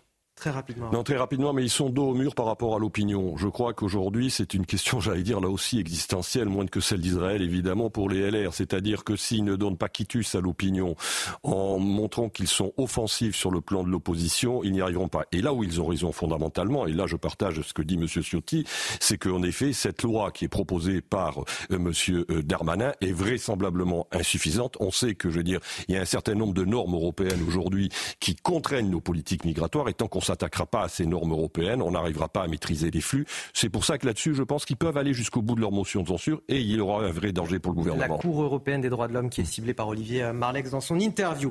Euh, dans le reste de l'actualité, va-t-on vers un nouveau scandale Orpea euh, Plusieurs signalements ont été faits contre le groupe d'EHPAD Emra qui détient euh, plus d'une centaine de maisons de retraite en Europe. Une plainte vient d'être déposée contre l'une d'entre elles à Gradignan, c'est en Gironde. Oui, la petite fille d'une résidente assure que les blessures de sa grand-mère de 96 ans n'ont pas été soignées correctement et que les toilettes ne sont pas effectuées quotidiennement. Le groupe, lui, dément formellement ces accusations. Les explications de Clotilde Paillet, Corentin Brio et Florian Paume. Un signalement pour tenter de sauver sa grand-mère. Une femme a déposé plainte pour maltraitance contre un EHPAD du groupe Emera situé en Gironde. Depuis un an et demi, on remarque que la qualité du service se dégrade de plus en plus. Bien souvent, elle doit faire sa toilette toute seule alors qu'elle a 96 ans et qu'elle est en fauteuil roulant. Parfois, on ne lui met pas son entier et elle ne peut pas manger. Je suis très proche d'elle, ça me fait de la peine, c'est une torture psychologique pour les familles. Une plainte qui a été suivie par de nombreux signalements qui font écho au scandale qui avait touché le groupe Orpea il y a presque deux ans. Il y a des dizaines d'exemples. C'est euh, des erreurs de médicaments, c'est euh, des chutes, c'est euh, des patients qui sont enfermés 48 heures dans le noir c'est euh, une absence d'hydratation, c'est une dénutrition avancée. La directrice de l'établissement, qui a été mise au courant de cette plainte via la presse, réfute toutes ces accusations. Tout le monde est choqué, hein, choqué. Les familles me, livrent leurs euh, témoignages de soutien. Elles, ne se reconnaissent absolument pas dans ce qui est euh, transmis dans la presse et dans ce, qu'elles lisent. elles ont envoyé un communiqué pour, l'exprimer hein, officiellement. Le parquet de Bordeaux confirme l'ouverture d'une enquête. Les responsables de l'établissement seront auditionnés très prochainement. 7h23, on marque une courte pause sur CNews. On reviendra dans un instant, on s'intéressera au, sort des, otages du Hamas, des otages israéliens et, d'ailleurs de plusieurs euh, nationalités. Benjamin Netanyahou a rencontré leur famille, 230 otages toujours euh, aux mains du euh, Hamas. On y revient juste après la pause dans la matinale week-end de CNews. On a changé d'heure, il est bien 7h29 sur CNews. Bienvenue dans la matinale week-end pour ceux qui nous rejoignent. On est déjà ensemble depuis une heure et demie, mais on continue encore pour une heure et demie à vous délivrer toute l'info euh, qu'il vous faut avec Marine Sabourin sur ce plateau, Guillaume Bigot pour euh, décrypter, euh, Arnaud Benedetti également, et bien sûr Elodie Huchard du service politique de CNews. Voici les titres de votre journal. À la une, détruire les capacités militaires du Hamas et ramener les otages à la maison. C'est l'objectif affiché par Benjamin Netanyahou hier, qui s'est entretenu avec les familles des 230 personnes retenues dans la bande de Gaza, des familles littéralement terrorisés à l'idée de perdre leurs proches alors même qu'Israël intensifie ses bombardements. On écoutera leur témoignage. On prendra également la direction de Toulouse où dans le centre-ville, le quartier Jeanne d'Arc est gangréné par les trafiquants en tout genre. Certains commerçants veulent fuir la zone et pour cause, les clients sont de moins en moins nombreux. Illustration d'un phénomène que l'on retrouve désormais dans beaucoup de villes moyennes de notre pays. Le reportage est à suivre. Et puis, euh, un mot de politique également pour ouvrir sur la semaine. Emmanuel Macron, qui inaugurera demain la Cité internationale de la langue française dans le château restauré de Villers-Cotterêts dans l'Aisne, un projet qu'il avait proposé avant même d'être élu en, en 2017. Il s'agit de son deuxième plus gros chantier culturel après celui de Notre-Dame de Paris. On en parlera avec notre journaliste politique Elodie Huchard sur ce plateau. Mais tout d'abord, la seconde étape de la guerre contre le Hamas est engagée. C'est ce que nous dit le Premier ministre israélien Benjamin Netanyahou qui prévient cette guerre sera longue et difficile. L'objectif, dit-il, détruire les capacités militaires du Hamas et ramener les otages à la maison. Il a d'ailleurs rencontré les familles de ces otages hier soir et leur a promis de tout mettre en œuvre pour amener leurs proches écoutés. À partir de maintenant, nous ferons tout ce qui est possible pour ramener les personnes enlevées et les rendre à leurs familles. Leur enlèvement est un crime contre l'humanité. Ceux qui se permettent d'accuser nos soldats de crimes de guerre, ce sont des gens qui sont remplis de haine et de mensonges, qui n'ont aucune morale. Et de son côté, euh, le chef du Hamas s'est dit prêt hier soir à conclure immédiatement en échange des 230 otages contre l'ensemble des euh, prisonniers palestiniens incarcérés par Israël.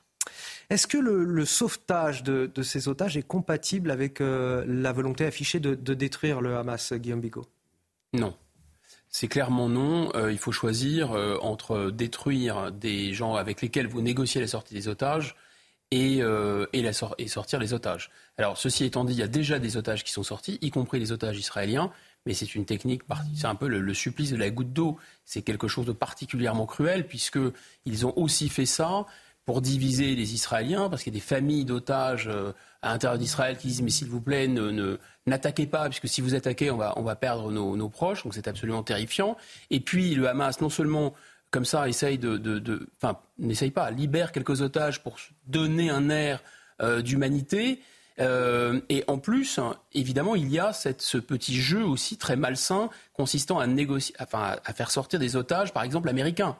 Et peut-être demain des otages britanniques ou des otages français, pour essayer d'enfoncer un coin finalement entre euh, les puissances occidentales euh, et Israël. Et surtout, c'est une guerre de communication mondiale. Faisant ça, le Hamas se donne le beau rôle d'une certaine façon et, euh, et, et, affaiblit l'ennemi. Mais non, je pense que sérieusement, ce n'est pas, ce pas compatible. Alors, il va y avoir des tentatives, hein, des opérations commando. Croisons les doigts, espérons qu'ils y arrivent, mais c'est théoriquement comme ça, ça paraît compliqué. Et après la rencontre de Benjamin Netanyahou avec les familles d'otages, le Hamas qui s'est empressé de dire mais oui, oui, allez-y, libérez tous les otages palestiniens et, on va les libérer, vos otages.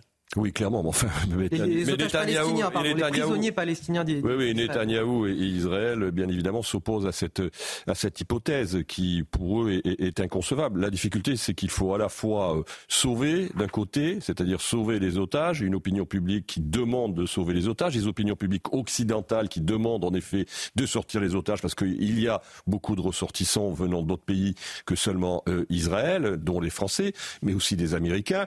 Et puis en même temps, il faut punir euh, il faut punir et il faut éradiquer le, Hamas. Donc on est face quasiment à une sorte d'injonction contradictoire qui est extrêmement difficile pour le gouvernement euh, israélien. La réalité, c'est que Israël s'est toujours quand même construit dans une forme de fermeté, c'est le moins qu'on puisse dire, vis-à-vis de son adversaire.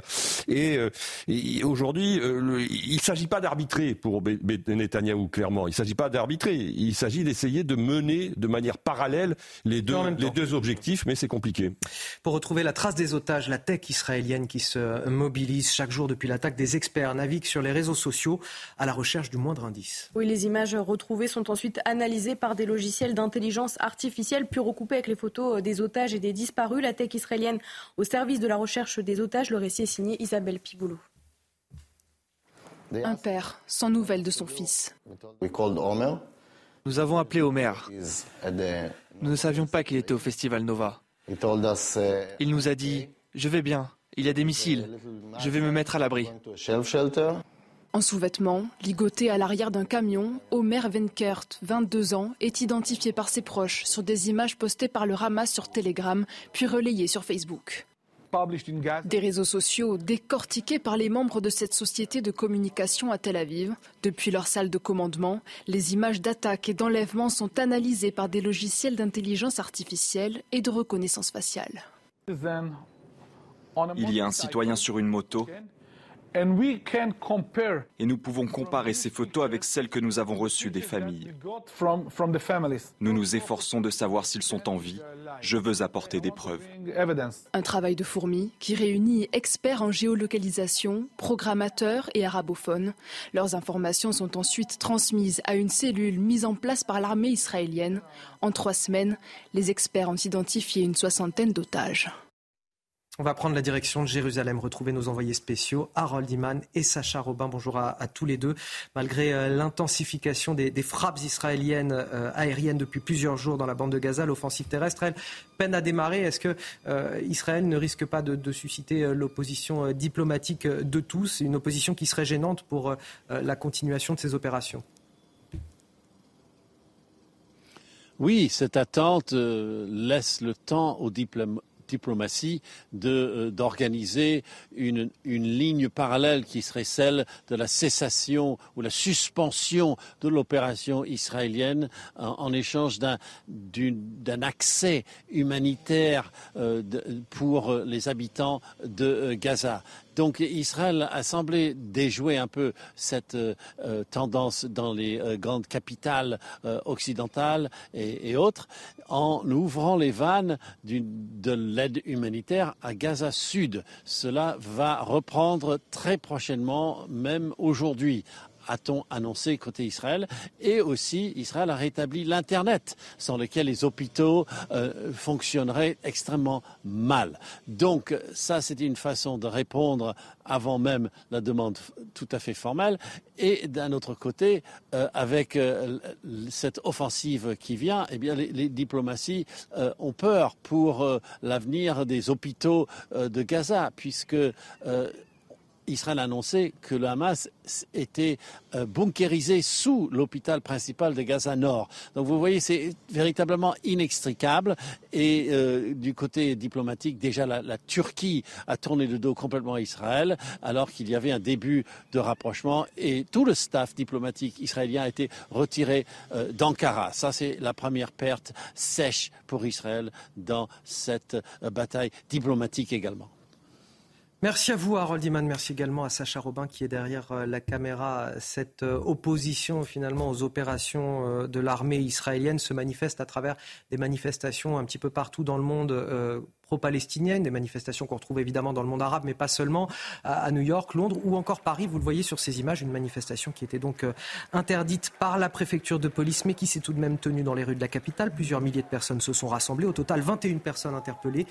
1300 verbalisés. Oui, plusieurs élus insoumis écologistes ont pris part à ce rassemblement où plusieurs chants pro-palestiniens et anti-Israël ont été euh, scandés. Difficile parfois pour ces euh, élus de condamner les actes du Hamas. Écoutez.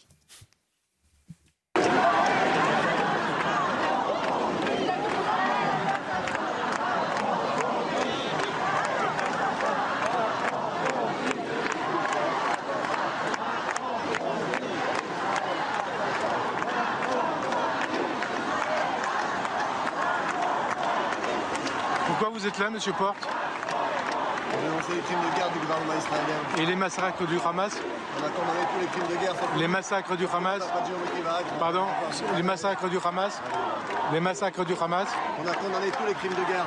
Les massacres du Hamas Les massacres du Hamas on les condamne, on condamne tous les crimes de guerre. Et le terrorisme du Hamas Vous condamnez le terrorisme d'État Et le terrorisme du Hamas Le terrorisme du Hamas C'est de la résistance, c'est pas du Tu fais pas de la provoque, arrête. On entend même une femme dire euh, ce ne sont pas euh, des terroristes, ce sont des, résistants à, la fin. Euh, voilà, on voit les élus effectivement qui, qui sont en boucle, les élus La France Insoumise. Ça vous choque que des élus de la République d'ailleurs, avec leur écharpe tricolore, participent à une manifestation interdite? Mais c'est pas la première fois, mais bien sûr que ça me choque. Mais alors, est-ce qu'il devrait être sanctionné dans ce cas C'est pas la première fois, mais euh, ça me choque et, euh, c'est vrai qu'il y a un peu une contra. Enfin, c'est difficile parce qu'ils ont une immunité parlementaire, donc je ne suis pas sûr qu'on puisse utiliser la force publique euh, pour les faire leur faire cesser. C'est totalement impossible. Effectivement impossible. Mais est-ce que la question c'est moi ce vrai, choque, moralement Oui, mais plus généralement parce qu'on sait à quoi s'en tenir avec ces gens-là. Ce qui me choque vraiment, c'est que des manifestations interdites ne soient pas interdites. C'est-à-dire que quand quelque chose est interdit, en République. C'est une République, si vous voulez, qui n'a plus ni griffes ni dents. En fait, c'est ça le fond de l'affaire. Ça fait déjà longtemps que la, force ne reste plus à la loi. Notre loi, c'est la démocratie. D'ailleurs, en plus, nos dirigeants sont emparés de fabriquer l'Europe pour détruire la démocratie et délégitimer la force. Et donc, la force est délégitime. Elle est délégitime à la fois parce qu'ils n'ont plus le courage de le faire, mais ils n'ont plus le courage parce qu'ils ne tirent plus leur force morale, d'une certaine façon, du peuple. Et donc, euh, effectivement, ils n'appliquent pas la loi. La force ne reste plus à la loi. Quand vous avez une obligation de quitter le territoire, une obligation de ne plus vous réunir, eh ben, il ne se passe rien. Arnaud Benedetti. Clairement, c'est l'expression de l'impuissance publique. Je partage évidemment les propos de Guillaume Bigot. Quand vous interdisez une manifestation, il faut qu'elle soit réellement interdite. Elle ne l'a pas été manifestement hier. Le rassemblement s'est tenu. Il y avait euh, du monde. Il y avait des parlementaires euh, de gauche qui euh, étaient présents dans les cortèges. Donc c'est un échec là pour le coup pour Monsieur Darmanin. Ensuite, sur le fond et sur la question que vous posez, sur est-il choquant qu'il y ait des parlementaires qui participent à ce rassemblement. Moi, je laisse les parlementaires agir comme ils le souhaitent. En l'occurrence, c'est leur conscience qui doit euh, dicter leur euh, comportement. En tout cas, ce qui est sûr, c'est que c'est pas un message civique, pour le moins, euh, particulièrement, j'allais dire, fort, qui est envoyé ainsi. Ensuite, moi, je trouve que bon, la gauche ou l'extrême gauche est conforme à son logiciel politique. Mmh. Le problème, c'est que si vous voulez, l'extrême gauche a toujours soutenu et la gauche ont toujours soutenu, d'ailleurs parfois légitimement, la cause palestinienne. Sauf que là, ils ne soutiennent pas seulement la cause palestinienne, ils soutiennent de manière assez explicite un mouvement qui est un mouvement terroriste et qui est un mouvement islamiste, le Hamas, ce qui devrait quand même réinterroger, me semble-t-il, leur logiciel a priori laïque et démocratique, et ce qui, à mon avis, pose problème et, et qui explique d'une certaine manière aujourd'hui le fait que dans les enquêtes d'opinion, on voit que les positions de LFI sont pour le moins aujourd'hui condamnées par l'opinion publique. Autre sujet d'actualité à présent à, Toulouse, en Haute-Garonne, en plein centre-ville, le quartier Jeanne d'Arc, en proie au trafic en tout genre, cigarettes, drogue aussi. Double peine pour les riverains, en plus des, nuisances. Certains euh, commerces veulent fuir la zone, et notamment une grande chaîne de fast-food qui va même fermer l'un de ses restaurants à la fin du mois de novembre. Oui, pour cause, hein, les clients sont de moins en moins nombreux. Les commerces enregistrent une perte de 30 à 40% de chiffre d'affaires sur ces euh, dernières années. Reportage sur place de Jean-Luc Thomas. Dans l'hypercentre de Toulouse, près de la principale rue commerçante, proche du Capitole, le quartier Jeanne d'Arc est devenu en moins de trois ans un point de deal en tout genre, drogue et cigarettes principalement. C'est vrai qu'il y a énormément de passages ici, je pense dû au métro, et euh, c'est vrai que du coup, tout ce passage, il y a forcément souvent des bagarres, enfin, il y a beaucoup de dealers. Conséquence, le commerce souffre, ce fast-food s'apprête à fermer.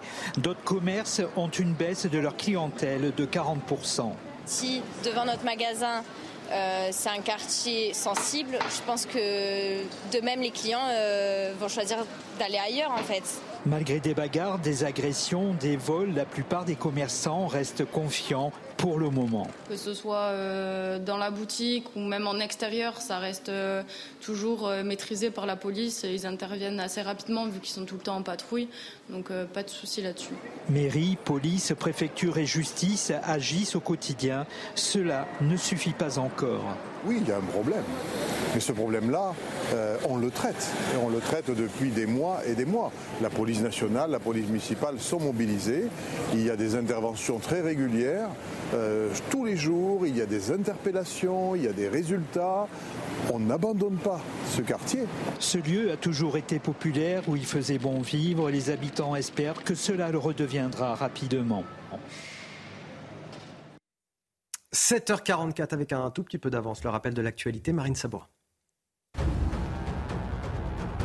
La guerre sera longue et difficile. Ce sont les mots du Premier ministre israélien hier soir, Benjamin Netanyahou, selon qui euh, la seconde étape de la guerre est engagée. L'objectif, dit-il, est de détruire les capacités militaires du Hamas et ramener les otages à la maison.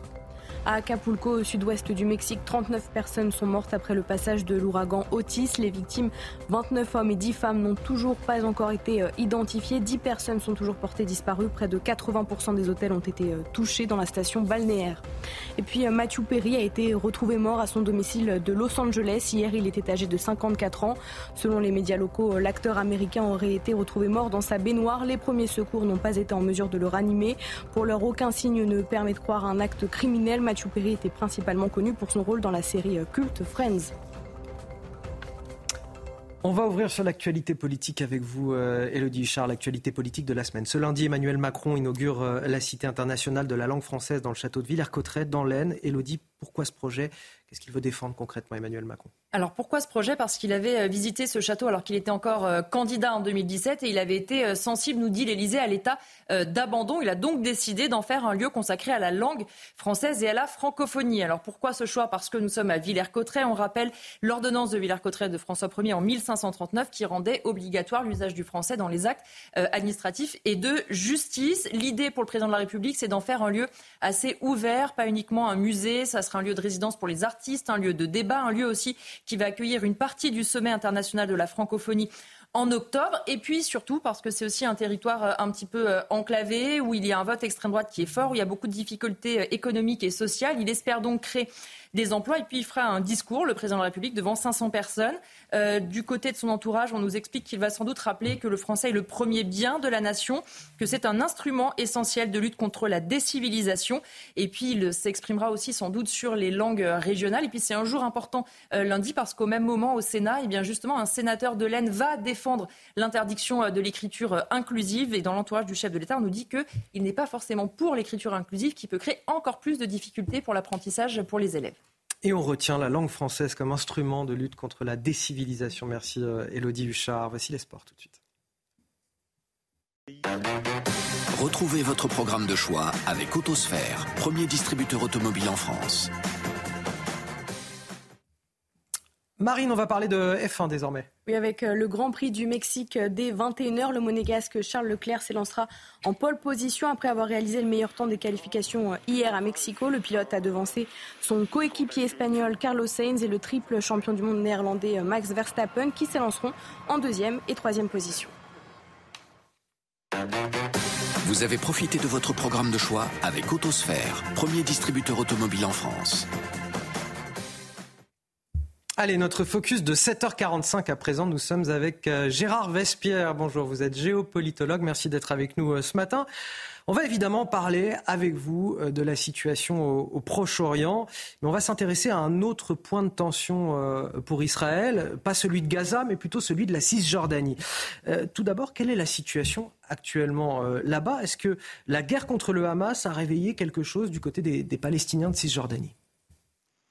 Ont réveillé peut-être pas parce que la tension est, est présente déjà depuis de nombreux euh, mois, n'est-ce pas? Donc euh, il y a une accélération de la tension et je crois que euh, la grande crainte que l'on peut avoir dans cette situation-là, c'est qu'il y ait des attentats effectivement en Cisjordanie et il y a un parallèle, un équilibre à trouver pour le pouvoir israélien, pour le gouvernement, pour Tsahal, entre la pression sur la banque de Gaza d'un point de vue militaire et donc euh, la stabilité à l'intérieur de la Cisjordanie. Il y a là un jeu d'équilibriste qui va être très difficile à orchestrer. Pour ceux qui nous regardent et qui n'ont pas euh, forcément une connaissance précise du dossier, les problématiques euh, du côté de la Cisjordanie sont les mêmes qu'à Gaza ou c'est quelque chose de très différent? Très différent dans la mesure où effectivement euh, depuis euh, la, milieu des années 2000-2005 euh, la décision a été prise par Israël de se retirer de la bande de Gaza. Donc il n'y a plus de présence de, colons dans la bande de Gaza, alors que effectivement vous avez une dynamique tout à fait opposée euh, en Cisjordanie puisqu'il y a développement des colonies. Donc on est dans une dynamique complètement différente, d'où la sensibilité effectivement euh, de la gestion de ce territoire actuellement et pour les semaines à venir. vous y voyez, vous, un risque d'embrasement? Il y a effectivement un risque de déclenchement à l'intérieur du territoire euh, contrôlé par, euh, Israël. Et, cela, effectivement, c'est un, parallèle avec les risques à l'extérieur, donc sur la frontière nord en particulier, avec la possible intervention du Hezbollah, mais qui est bien sûr contrôlé entièrement par Téhéran. Donc la décision d'une escalade sur la frontière nord ce ne sera pas prise à Beyrouth, elle sera prise à Téhéran. Comment Israël gère la sécurité sur ce territoire?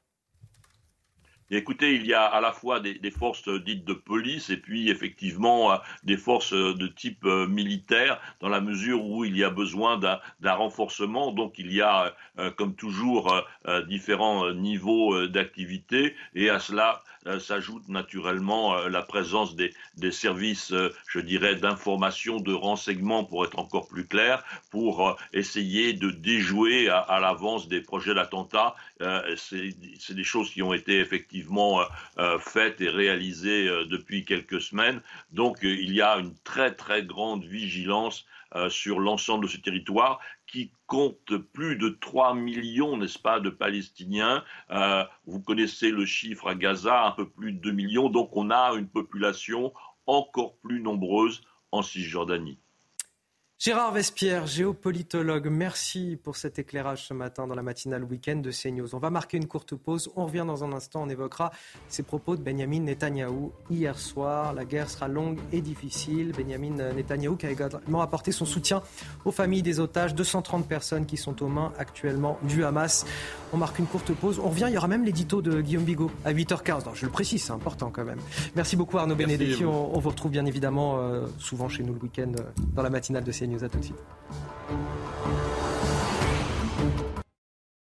Détendez-vous devant la météo avec Imola. Imola, fabricant de canapés et fauteuils de relaxation. Retrouvez votre programme avec le sérum anti-chute Seeker de Lazartigue. Lazartigue, efficace par nature.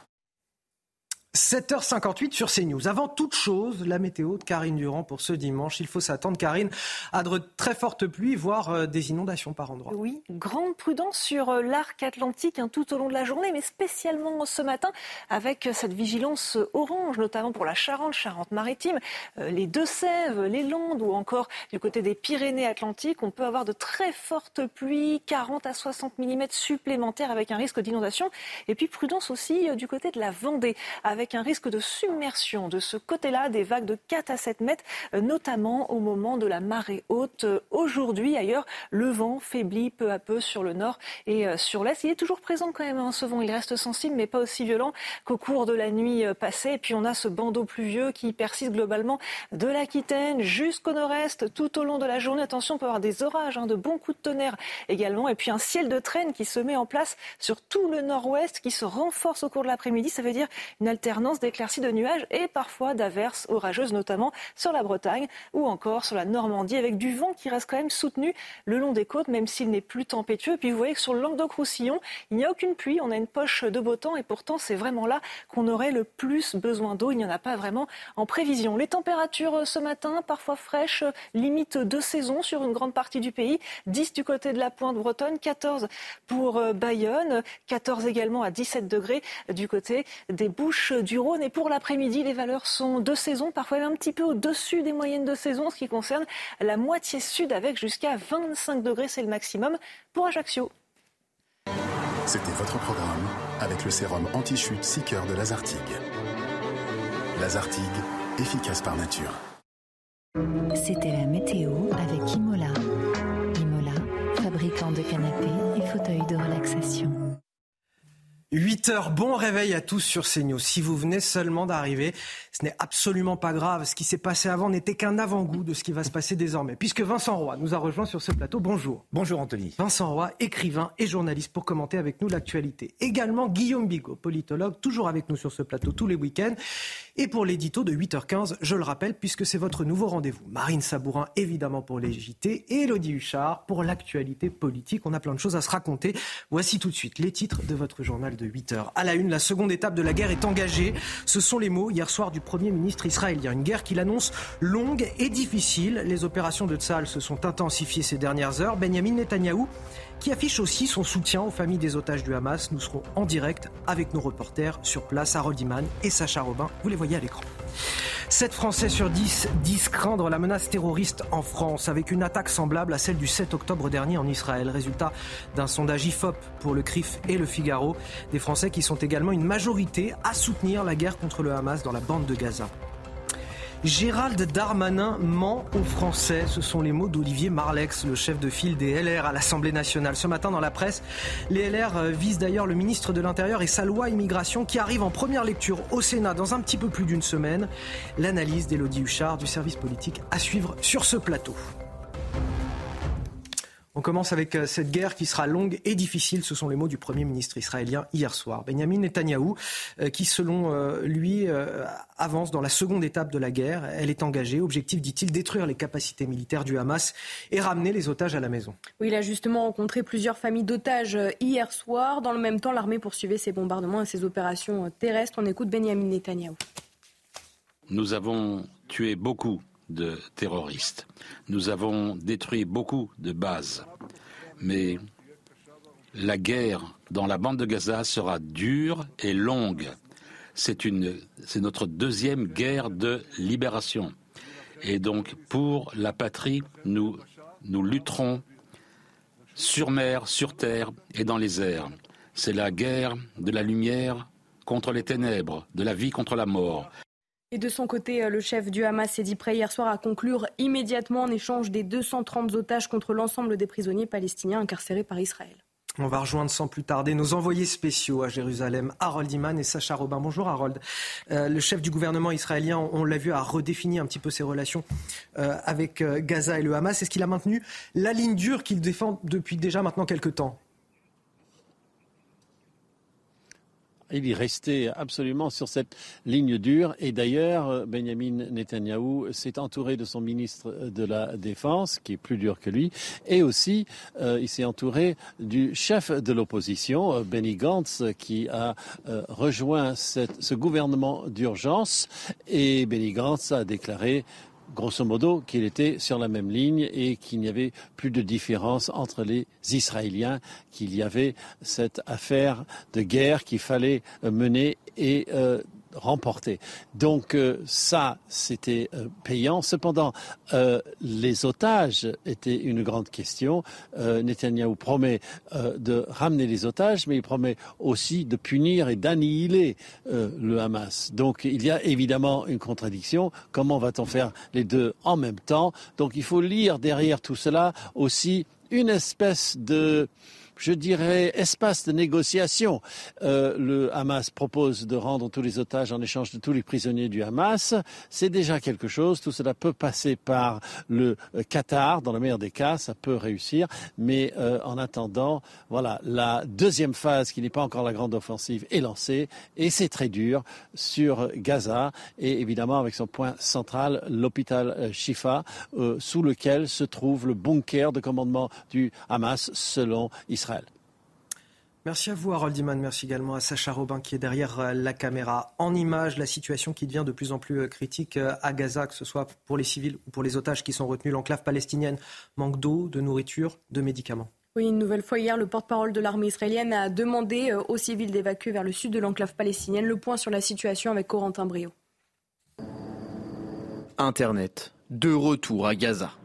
Après les intenses frappes israéliennes sur le territoire palestinien ce vendredi, la ville a rétabli son réseau de communication. Gaza et sa région, désormais considérée par l'armée israélienne comme un champ de bataille, elle a ordonné aux habitants de partir immédiatement vers le sud, où l'aide humanitaire organisée par l'Égypte et les États-Unis devrait s'accroître ce dimanche. Pour votre sécurité immédiate, nous demandons à tous les résidents du nord de Gaza et de la ville de Gaza de se déplacer temporairement vers le sud. Il s'agit d'une mesure temporaire. Le retour dans le nord de Gaza sera possible dès que les hostilités prendront fin. Le Hamas met votre vie en danger en plaçant des armes et des forces armées dans les zones civiles de Gaza, y compris dans les écoles, les mosquées et les hôpitaux. Dans le même temps, des roquettes ont été tirées de Gaza vers Israël ce samedi, faisant trois blessés. Le ministère de la Santé administré par le Hamas a annoncé que plus de 8000 personnes ont été tuées dans la bande de Gaza depuis le début de la guerre avec Israël. Vaincre le Hamas est un défi existentiel, dit Benjamin Netanyahou pour Israël, évidemment, puisque cette organisation euh, terroriste veut la destruction de l'État hébreu. Mais il dit aussi cela concerne toute la civilisation occidentale, quelque part. Il, universalise cette, euh, menace euh, du Hamas. Est-ce qu'il a raison? Il a raison sur le point de d'identifier le Hamas à la barbarie, d'identifier le djihadisme à la barbarie, d'identifier l'islamisme à la barbarie, dont toutes les civilisations euh, devraient se débarrasser, c'est indiscutable. En revanche, euh, il y a un véritable piège qui est tendu non seulement à Israël, mais euh, probablement au monde occidental, qui est aussi un piège des civilisations, c'est-à-dire d'unir les civilisations contre l'Occident en disant regardez, euh, c'est le message hein, de Poutine et de Xi Jinping au sud global, regardez, c'est le double standard en plan juridique, c'est le double standard au plan moral, un mort ne vaut pas un mort, etc. et ça, c'est extrêmement dangereux. Ça tease votre édito tout à l'heure de, 8h15, puisque c'est un, petit peu la, teneur du propos que vous, vous tiendrez euh, avec nous euh, dans un instant. Vincent Roy, euh, il vise juste Benjamin Netanyahou quand il dit c'est notre problème à tous. Pourquoi je pose cette question? Parce que je me souviens aussi d'avoir entendu avec le conflit ukrainien le président Volodymyr Zelensky dire voilà ce qui se passe avec nous, Moscou qui nous attaque, ça peut arriver à l'Europe demain. il essaye d'universaliser un petit peu la chose. Je ne dis pas qu'il a raison ou il a tort, mais je vous pose la question en tout cas. Oui, bon, bien sûr, sur le fond, sur le fond, cet islamisme euh, euh, représenté ici par le, par le Hamas est une véritable lèpre. Et il a raison euh, de, parler d'une guerre de civilisation et d'un combat à mener par l'Occident contre cet islamisme. ce qui m'intéresse davantage, c'est de voir comment vont réagir, au bout du compte, les opinions publiques. Parce que la vraie bagarre, elle est là. Jusqu'où va-t-il pouvoir aller trop loin C'est ça la vraie question en fait. C'est uniquement ça. Ce sondage, 7 Français sur 10, je vais vous faire réagir, rapidement à ça, euh, qui craignent une attaque terroriste semblable à celle du 7 octobre sur le sol français, Guillaume Bigot. Ils ont raison, ça s'est déjà, ça déjà produit, euh, et il y a des phénomènes aussi de, d'accélération et, d'incitation au passage à l'acte par des images, par un phénomène mimétique. Et donc là, toutes les conditions sont réunies. Euh, puisqu'on sait que cette euh, il y a eu des appels, notamment euh, du chef politique du Hamas, à passer à l'acte. Hein. Donc oui, là, on est vraiment. C'était d'ailleurs, il faut le souligner, le cas avant le 7 octobre. Hmm. C'est-à-dire qu'avant le 7 octobre, on sait qu'il y a des commandos qui s'étaient infiltrés, par exemple, de Daesh au mois de mai. On sait que Al-Qaïda avait déjà pointé et la Suède et la France. On sait que par ailleurs, la menace n'a jamais cessé en France. Et donc là, cette séquence, enfin, ces, images sont de nature à, pousser certains à passer à l'acte. Alors je rappelle juste la source de ce sondage, je vous donne la parole. Hein. C'est un sondage euh, IFOP pour le CRIF, le Conseil représentatif euh, des institutions juives de France, publié dans le Figaro. Vincent Roy. Oui, les Français ont quand même, à bon droit, raison de craindre euh, un certain nombre d'exactions sur notre territoire. Il faut dire que voilà des années que les gouvernements successifs ont laissé rentrer sur notre sol une vague migratoire dont aujourd'hui euh, on, ne, ne sait plus traiter. Voilà. Et on nous dit, par exemple, euh, en France que nous aurions 6 millions de musulmans. J'aimerais que euh, ces chiffres soient vérifiés de près. J'ai bien peur que ce soit beaucoup plus. Un mot de politique euh, à présent. Gérald Darmanin ment aux Français. Euh, Marine Sabourin, ce sont les mots d'Olivier Marlex, le chef de file des LR à l'Assemblée. Oui, ce matin dans la presse, les Républicains tirent à boulet rouge contre le ministre de l'Intérieur et sa loi euh, immigration. On en parle avec vous, Mathilde Ibanez. Un projet de loi qui va arriver en première lecture au Sénat dans un peu plus d'une semaine. Olivier Marlex, qui n'est d'ailleurs pas le seul à cibler Gérald Darmanin. Exactement, c'est une offensive en règle des Républicains contre Gérald Darmanin et sa loi immigration. Olivier Marlex, le chef des députés LR dans le Parisien, Éric Ciotti à la tête du parti dans le JDD ne mâchent pas leurs mots et c'est le député de l'Eure-et-Loire qui est le plus virulent. Gérald Darmanin ment aux Français, assène-t-il dans les colonnes du Parisien. Ses prédécesseurs de droite savent tous que changer la loi ne suffit plus en matière d'immigration. Un constat eh bien, partagé par Éric Ciotti dans le JDD. Il complète que le projet de Darmanin n'est pas à la hauteur du défi migratoire. Sur l'essentiel, il ne change rien. Nous continuerons d'accueillir des millions d'étrangers et l'insécurité et le communautarisme continueront de croître. Les républicains s'accordent donc sur leur critique du texte de la loi immigration que le ministre de l'Intérieur, vous le disiez, veut présenter aux députés avant la fin de l'année. Avec cette loi, Gérald Darmanin acte l'impuissance de la France, assure Olivier Marlex. Une France que l'exécutif ne comprend plus pour Éric Ciotti, qui estime que la France est majoritairement à droite, mais le gouvernement continue de se faire piloter par l'aile gauche de sa majorité. Olivier Marlex lui conclut dans les colonnes du Parisien que le bilan de M. Darmanin est calamiteux. Nous sommes les cancres de l'Europe. 12% d'éloignement exécutés en 2019 contre 50% au Danemark et 30% en Espagne. Merci euh, Mathilde Ibanez. Alors là, on est en, plein dans le jeu politique. On va essayer de prendre un petit peu plus de recul euh, avec vous.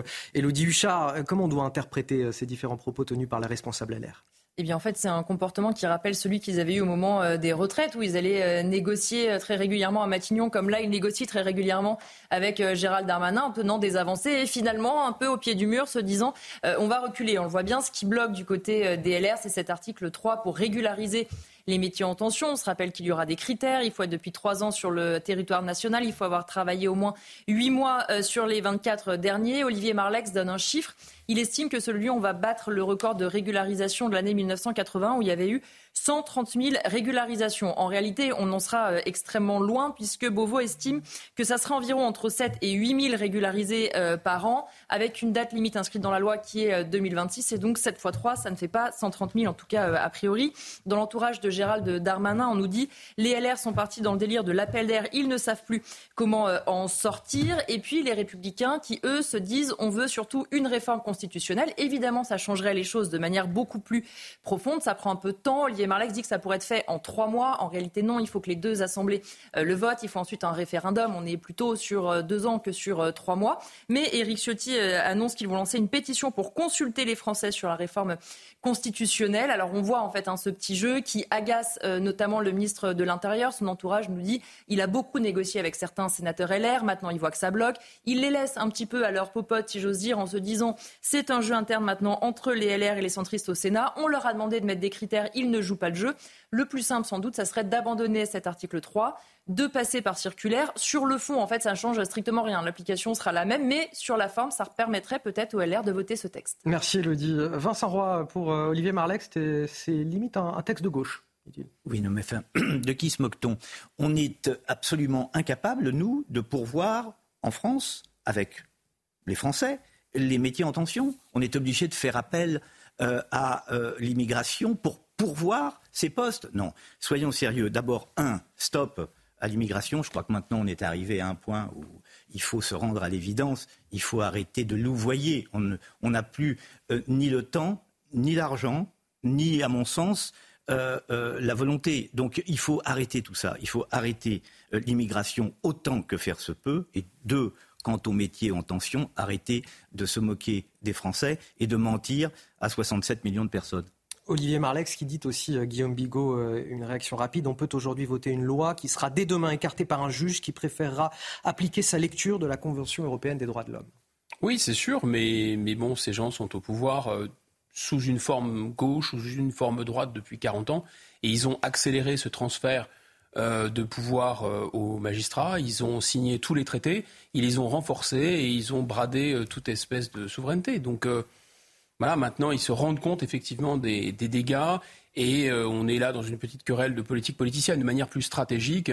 Euh, LR a vraiment, vraiment participé à ce, ce qu'on appelle l'état de droit, ce qui est en réalité la paralysie de l'État par le droit. Allez, quasiment 8h15 sur CNews, c'est l'heure du rappel de l'actualité. Marine Sabourin. Les communications euh, téléphoniques et Internet sont en train d'être rétablies dans la bande de Gaza selon l'organisme de surveillance du réseau NetBlocks sur Twitter. Pour rappel, le réseau Internet était coupé depuis vendredi dans le territoire palestinien suite à l'intensification des bombardements. Un rassemblement pro-palestinien organisé à Paris hier, malgré l'interdiction des autorités, plusieurs milliers de personnes se sont réunies dans l'après-midi. Selon un dernier bilan publié hier soir par la préfecture de police de Paris, 21 personnes ont été interpellées et plus de 1300 verbalisées parmi les manifestants, plusieurs élus écologistes et insoumis. Et c'est euh, l'Afrique du Sud qui remporte la Coupe du Monde 2023 avec leur succès 12 à 11 face à la Nouvelle-Zélande hier soir au Stade de France. Supérieurement organisée en défense, l'Afrique du Sud a verrouillé la rencontre alors que la Nouvelle-Zélande a préféré utiliser toutes les occasions pour donner du rythme à ce match. Les Springboks réalisent un doublé et décrochent donc leur quatrième trophée. Quasiment deux ans après, va-t-on vers un nouveau scandale Orpea? Plusieurs signalements ont été faits contre le groupe d'EHPAD Emra, qui compte euh, plus d'une centaine de maisons de retraite en Europe. Une plainte vient d'être déposée contre l'une d'entre elles, à Gradignan, dans le département de la Gironde. Oui, la petite fille euh, d'une résidente assure que les blessures de sa grand-mère de 96 ans n'ont pas été soignées correctement et que les toilettes ne sont pas effectuées euh, quotidiennement. Le groupe lui dément formellement ces accusations. Les explications de Clotilde Paillet, Corentin Brio et Florian Paume un signalement pour tenter de sauver sa grand-mère. Une femme a déposé plainte pour maltraitance contre un EHPAD du groupe Emera situé en Gironde. Depuis un an et demi, on remarque que la qualité du service se dégrade de plus en plus. Bien souvent, elle doit faire sa toilette toute seule alors qu'elle a 96 ans et qu'elle est en fauteuil roulant. Parfois, on ne lui met pas son entier et elle ne peut pas manger. Je suis très proche d'elle, ça me fait de la peine, c'est une torture psychologique pour les familles. Une plainte qui a été suivie par de nombreux signalements qui font écho au scandale qui avait touché le groupe Orpea il y a presque deux ans. Il y a des dizaines d'exemples. C'est euh, des erreurs de médicaments, c'est euh, des chutes, c'est euh, des patients qui sont enfermés 48 heures dans le noir, c'est une absence d'hydratation, c'est une dénutrition avancée. La directrice de l'établissement, qui a été mise au courant de cette plainte via la presse, réfute toutes ces accusations est choqué, hein, choqué. Les familles me, livrent leurs euh, témoignages de soutien. Elles, ne se reconnaissent absolument pas dans ce qui est euh, transmis dans la presse et dans ce, dans, ce qu'elles lisent. Euh, elles ont envoyé un communiqué pour, pour, l'exprimer hein, officiellement. Le parquet de Bordeaux confirme l'ouverture d'une enquête. Les responsables de l'établissement seront auditionnés très prochainement. Alors c'est le moment que vous attendez tous dans cette matinale, je le sais parce que vous êtes nombreux à me le dire sur les réseaux sociaux. C'est l'édito de Guillaume Bigot.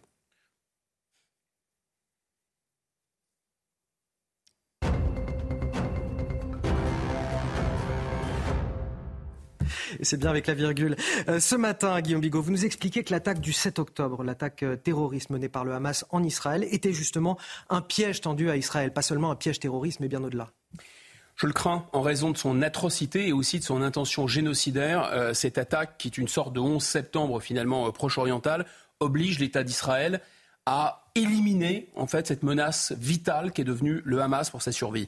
Donc euh, l'intervention au sol et donc les bombardements préalables sont devenus indispensables. Et là, le piège s'est commencé à se refermer. D'abord le piège intérieur avec les otages, puisqu'on ne peut pas à la fois, l'État d'Israël ne peut pas à la fois négocier avec le Hamas la sortie des otages et en même temps détruire le Hamas. Le piège international, on l'a vu aux Nations Unies avec la réprobation assez rapide euh, pour protester contre le, euh, le sort des civils à Gaza. L'ambassadeur d'Israël a même demandé la démission du secrétaire général des Nations Unies. Le piège militaire a commencé aussi à se refermer parce que c'est la disproportion des forces laisse peu de doute. Il faut bien imaginer quand même qu'il y a des, des avions F-35 contre des deltaplanes. Il faut bien imaginer qu'il y a des tanks contre des motos et des tractopelles. C'est tout de même une guerre asymétrique extrêmement euh, délicate à mener, extrêmement difficile par un ennemi qui est absolument fanatisé, qui s'est préparé dans une des zones urbaines les plus denses du monde, dans des ruines, avec une population qu'il sera extrêmement difficile de distinguer des combattants du Hamas, évidemment dans des sous-sols.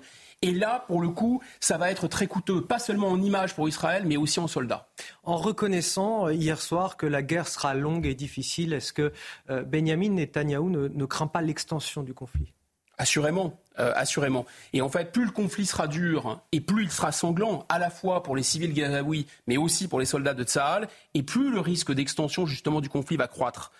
L'État hébreu pourrait même avoir, ce serait un cauchemar, à combattre sur quatre fronts. Alors déjà au sud-ouest, à Gaza, au nord face au Hezbollah, à l'est en cas de soulèvement des Palestiniens de Cisjordanie, et même au centre en cas de soulèvement des Arabes israéliens.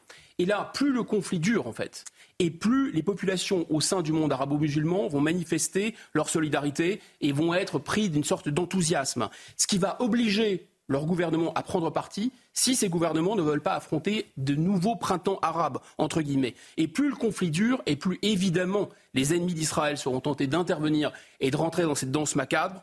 On pense bien sûr à l'Iran et à la Syrie, accessoirement, sont juste des alliés de la Chine et de la Russie. Et du côté de ceux qu'on appelle les gendarmes du monde, les États-Unis, est-ce qu'ils ne sont pas là justement euh, pour empêcher le conflit de s'étendre? Si, c'est la raison pour laquelle ils ont envoyé non pas un, mais deux porte-avions. Ça dit à quel point euh, ils prennent ce risque d'extension très très au sérieux. Alors pour l'instant, le Hezbollah et la Syrie ont tiré quelques salves, mais la situation reste sous contrôle. Pourtant, si on prend un peu de recul sur la carte, on se rend compte que c'est extrêmement dangereux. C'est extrêmement dangereux d'abord parce qu'Israël n'attend qu'un prétexte pour se débarrasser des infrastructures nucléaires iraniennes. L'Iran le sait parfaitement et n'intervient pas, et à mon avis va se garder d'intervenir directement, mais intervient à travers le Hamas et à travers le Hezbollah. Mais la question vraiment se pose savoir si, euh, oui ou non, Téhéran contrôle ce qu'on appelle des proxys, hein, les proxys euh, que sont le Hamas et euh, le Hezbollah, qui sont des proxys fanatiques, il vaudrait mieux que Téhéran les contrôle. Parce que si le Hezbollah rentre vraiment, donne toutes ses, toutes ses forces, le Hezbollah a suffisamment de missiles notamment et de munitions pour infliger des pertes vitales à Israël. Or, on sait qu'Israël est une puissance nucléaire et ne pourra pas ne pas réagir. En Europe, le conflit entre la Russie et l'Ukraine, armé par les États-Unis, a déjà fait plus d'un million de morts. À tout moment, une autre crise peut s'ouvrir. En mer de Chine, c'est Taïwan. Et donc, il faut, à mon avis, toujours se poser la question de savoir à qui profite le crime. Ma conviction numéro un, c'est d'abord que le Hamas n'a pas pu mener une opération aussi sophistiquée, aussi d'une certaine façon perverse et tordue que celle-là. Mon autre conviction, c'est que ce conflit sert parfaitement les intérêts de Moscou et de Pékin qui veulent se débarrasser de l'hégémonie américaine.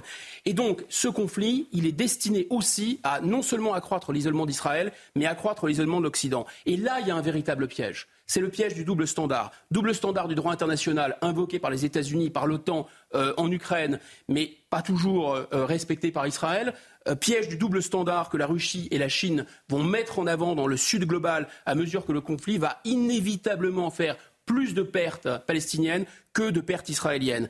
C'est vraiment une ironie parce que Tsahal, pratiquement, est la seule armée du monde à essayer d'épargner des civils. Pourtant, le choc des civilisations risque de se transformer en choc des civilisations unis contre l'Occident et contre Israël qui seront présentés comme des barbares. Et c'était l'édito de Guillaume Bigot. Merci Guillaume. On va marquer une courte pause. On revient dans un instant avec tous mes invités, mes journalistes en plateau, sur les propos évidemment de Benjamin Netanyahou. Une guerre longue et difficile. Le Premier ministre israélien qui promet également de tout faire pour ramener les otages à la maison. Je le rappelle, 230 otages aux, mains du, euh, du Hamas dans la bande de Gaza. On en parle dans un instant. A tout de suite sur CNews. 8h29 sur CNews, de retour dans la matinale week-end. Dernière ligne droite avec tous mes invités. Guillaume Bigot, Vincent Roy, Elodie Huchard et bien sûr Marine Sabourin pour les JT. Voici les titres de votre dernier journal. Détruire les capacités militaires du Hamas et ramener les otages à la maison. C'est l'objectif de Benjamin Netanyahou. Affiché hier, il s'est entretenu avec les familles des 230 personnes retenues dans la bande de Gaza, des familles absolument terrorisées à l'idée de perdre leurs proches alors même qu'Israël intensifie ses bombardements. On écoutera leurs témoignages dans un instant. On prendra aussi la direction de Toulouse ce matin, où dans le centre-ville, le quartier Jeanne d'Arc est gangréné par les trafics en tout genre. Certains commerçants veulent fuir la zone et pour cause, les clients sont de moins en moins nombreux. Illustration d'un phénomène que l'on retrouve désormais dans beaucoup de villes moyennes de notre pays. Le reportage à suivre. Et puis Emmanuel Macron qui inaugurera demain la Cité internationale de la langue française dans le château restauré de Villers-Cotterêts dans l'Aisne, un projet qu'il avait proposé avant même d'être élu en 2017. Il s'agit de son deuxième plus gros chantier culturel après celui de Notre-Dame de Paris. On en parlera avec notre journaliste politique sur ce plateau, Elodie Huchard. La seconde étape de la guerre contre le Hamas est engagée, selon le Premier ministre israélien Benjamin Netanyahou, qui prévient cette guerre sera longue difficile. L'objectif, dit-il, détruire les capacités militaires du Hamas et ramener les otages à la maison. Il a d'ailleurs rencontré les familles de ces otages hier soir et leur a promis de tout mettre en œuvre pour amener leurs proches écoutés. À partir de maintenant, nous ferons tout ce qui est possible pour ramener les personnes enlevées et les rendre à leurs familles. Leur enlèvement est un crime contre l'humanité. Ceux qui se permettent d'accuser nos soldats de crimes de guerre, ce sont des gens qui sont remplis de haine et de mensonges, qui n'ont aucune morale.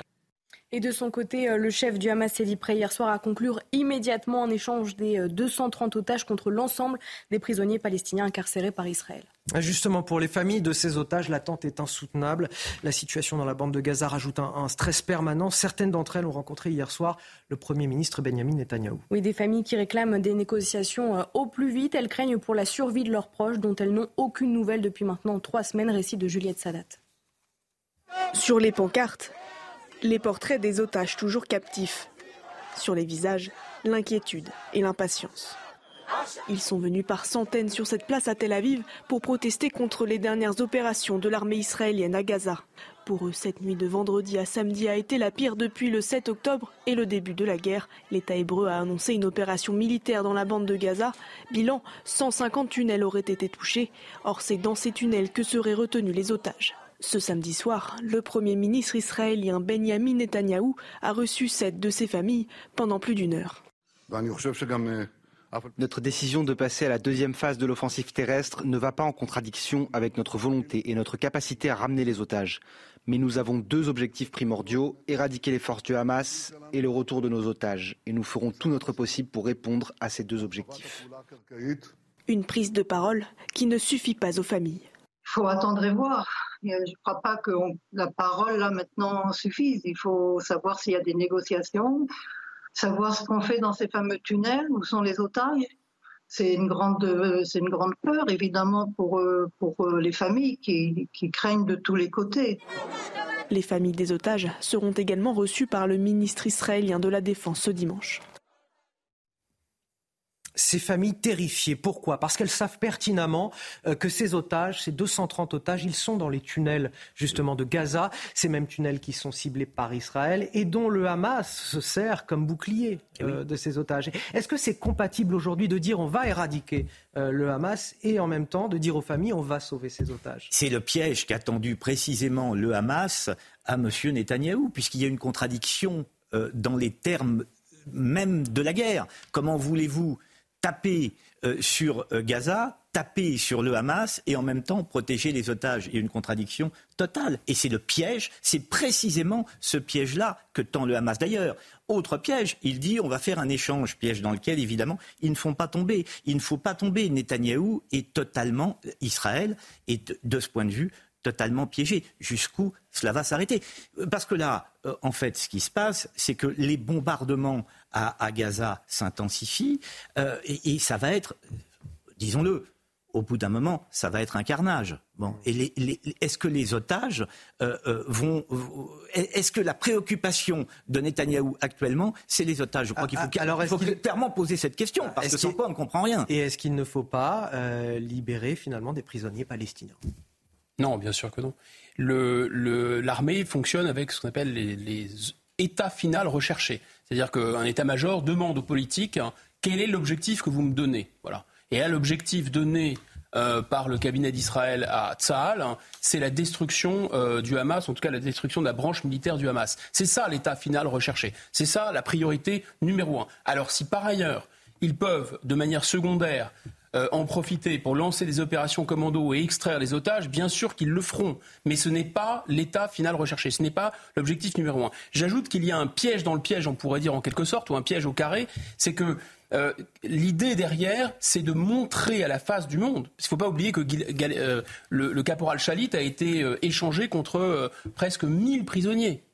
Donc l'idée, ou une centaine au moins, je pense, peut-être même plus qu'une centaine, l'idée c'est de montrer au monde euh, finalement, regardez, regardez, euh, ils sont capables, pour sauver un seul de leur otage, euh, de libérer ou de détruire d'ailleurs 100 000, 10 000 vies, etc. C'est ça, c'est la démonstration qu'ils veulent forcer l'État d'Israël à faire en quelque sorte quoi. Donc soit alors vous ne tenez pas à la vie, vous sacrifiez vos otages et vous sacrifiez les populations gazaouis, soit vous tenez à la vie, mais alors regardez, c'est un peu comme au Far West, hein, c'est un Apache vaut euh, 1000 cowboys, voilà. Et, c'est, et en fait, je peux vous assurer qu'il y a des gens qui se repaissent de ça. À ce, au moment où on parle, les Chinois et les Russes se frottent les mains. Ils se disent, mais c'est exactement la bande-annonce dont nous avions besoin pour renverser l'hégémonie américaine. Alors justement, est-ce qu'on va vers un choc des civilisations? Pourquoi je vous pose cette question? Parce que Benjamin Netanyahou a dit euh, ce n'est pas seulement le problème d'Israël, ce n'est pas seulement le défi existentiel d'Israël, c'est aussi euh, une menace pour tout l'Occident. Il universalise cette menace du Hamas. Et de la même façon, en face, on a euh, Recep Tayyip Erdogan, hier, le président turc, qui a commencé à dire Israël est un État criminel et les Occidentaux euh, sont aussi derrière tout ça en, bombardant euh, le, Hamas. Les Occidentaux sont responsables aussi de, tout ce qui est en train de se passer. Est-ce qu'on n'a pas aussi deux blocs qui sont en train de se constituer vers un choc des civilisations? Allons plus loin. Vladimir Poutine disait il n'y a pas si longtemps, il faut aller chercher les Tchétchènes jusque dans les toilettes, souvenons-nous. Donc, euh, je veux dire, tout ça est, évidemment extrêmement complexe. Guerre de civilisation. Alors tout de suite, le combat du, bien contre le mal, on l'a, c'est une formule qu'on a déjà entendue et que reprenait d'ailleurs euh, à son compte Netanyahou hier.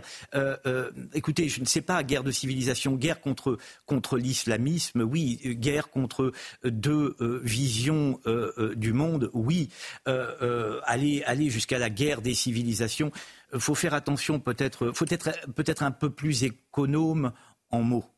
Vous êtes d'accord avec ça? Oui, il y a trois étages. Il y a l'étage des États-nations, il y a l'étage des civilisations, il y a l'étage de l'humanité ou des religions. Alors l'étage des États-nations, c'est pas du tout ça. C'est-à-dire que par exemple en Azerbaïdjan, pays musulman allié d'Israël le soir du 7 octobre, ils faisaient pas la fête euh, euh, pour célébrer les victoires du Hamas. Ils ont mis, euh, ils ont éclairé les drapeaux israéliens où ils ont, ils ont été totalement solidaires avec Israël. En Arménie, pays chrétien attaqué justement par l'Azerbaïdjan musulman, eh bien, ils, étaient, ils sont les alliés des, des Iraniens. Donc, on voit bien que l'État-nation a des intérêts au-delà des civilisations. Deuxièmement, les civilisations, si les mots ont un sens, peut-être qu'ils ont encore un sens. Les civilisations, il y a une civilisation perse, par exemple. Il y a une civilisation turque. Alors évidemment, il y a la religion musulmane. C'est pas tout à fait la même d'ailleurs, parce que l'islam chiite, c'est pas du tout la même chose que l'islam sunnite. Mais en attendant, cette civilisation, Mais non, cette civilisation turque, mais en fait, elle, elle a comme ennemi principal la civilisation perse, par exemple. La civilisation perse a comme ennemi principal, enfin, méprise largement les Arabes et veut reconstituer une sorte d'empire perse au détriment des Arabes, vous voyez bien que c'est pas euh, voilà. Donc ce qu'on appelle la, la, guerre des civilisations, en fait, c'est la guerre des religions. C'est pas tout à fait pareil. Avec en plus un piège terrible qui serait de pousser les sunnites et les chiites à s'allier. Ah bah ça, c'est un discours intelligent pour sûr. Allez, on va revenir euh, en France, le reste de l'actualité, et notamment à Toulouse, en Haute-Garonne, en plein centre-ville, le quartier Jeanne d'Arc, gangréné par les trafics, trafic de cigarettes, trafic de drogue également. Double peine pour les riverains, en plus des nuisances. Euh, les commerçants menacent de partir, de fuir la zone, notamment une grande chaîne de fast-food qui va fermer l'un de ses restaurants à la fin du mois de novembre. Oui, pour cause, hein, les clients sont de moins en moins nombreux. Les commerces enregistrent une perte de 30 à 40% de chiffre d'affaires ces dernières années. Reportage sur place de Jean-Luc Thomas. Dans l'hypercentre de Toulouse, près de la principale rue commerçante, proche du Capitole, le quartier Jeanne d'Arc est devenu en moins de trois ans un point de deal en tout genre, drogue et cigarettes principalement. C'est vrai qu'il y a énormément de passages ici, je pense dû au métro, et euh, c'est vrai que du coup, tout ce passage, il y a forcément souvent des bagarres, enfin, il y a beaucoup de dealers. Conséquence, le commerce souffre, ce fast-food s'apprête à fermer. D'autres commerces ont une baisse de leur clientèle de 40%. Si devant notre magasin, euh, c'est un quartier sensible, je pense que de même les clients euh, vont choisir d'aller ailleurs en fait. Malgré des bagarres, des agressions, des vols, la plupart des commerçants restent confiants pour le moment. Que ce soit euh, dans la boutique ou même en extérieur, ça reste euh, toujours euh, maîtrisé par la police et ils interviennent assez rapidement vu qu'ils sont tout le temps en patrouille. Donc pas de souci là-dessus. Mairie, police, préfecture et justice agissent au quotidien. Cela ne suffit pas encore. Oui, il y a un problème. Mais ce problème-là, on le traite. Et on le traite depuis des mois et des mois. La police nationale, la police municipale sont mobilisées. Il y a des interventions très régulières. Euh, tous les jours, il y a des interpellations, il y a des résultats. On n'abandonne pas ce quartier. Ce lieu a toujours été populaire, où il faisait bon vivre. Les habitants espèrent que cela le redeviendra rapidement. Alors c'était l'illustration d'un phénomène qu'on retrouve désormais euh, dans beaucoup de villes moyennes en France. Je pense à, Nantes, le centre-ville de Nantes, à Lyon également euh, dans le quartier de la Guillotière, et, là désormais euh, à, Toulouse. Ça vous surprend ce qui se passe ou c'est simplement voilà ce qui aujourd'hui ce à quoi on est confronté. Les trafics ne sont plus seulement dans des quartiers ciblés, mais un petit peu partout parce que la clientèle est là aussi. Ben, on reprend les mêmes et on recommence. Ça s'appelle l'islamisation des quartiers. Euh, voilà, par quoi est tenu le trafic de drogue. Il faut lier à l'islamisation des quartiers. Il faut lier à l'immigration, évidemment. Enfin, écoutez, il faut arrêter de se mentir. Évidemment, évidemment qu'il faut lier à l'immigration. Et il n'y a pas d'autre manière de comprendre ces phénomènes. C'est évident. Pourquoi se mentir? Pourquoi ne pas le dire? Pourquoi ne pas l'affirmer? Pourquoi ne pas le dénoncer? Évidemment que c'est lié à l'immigration.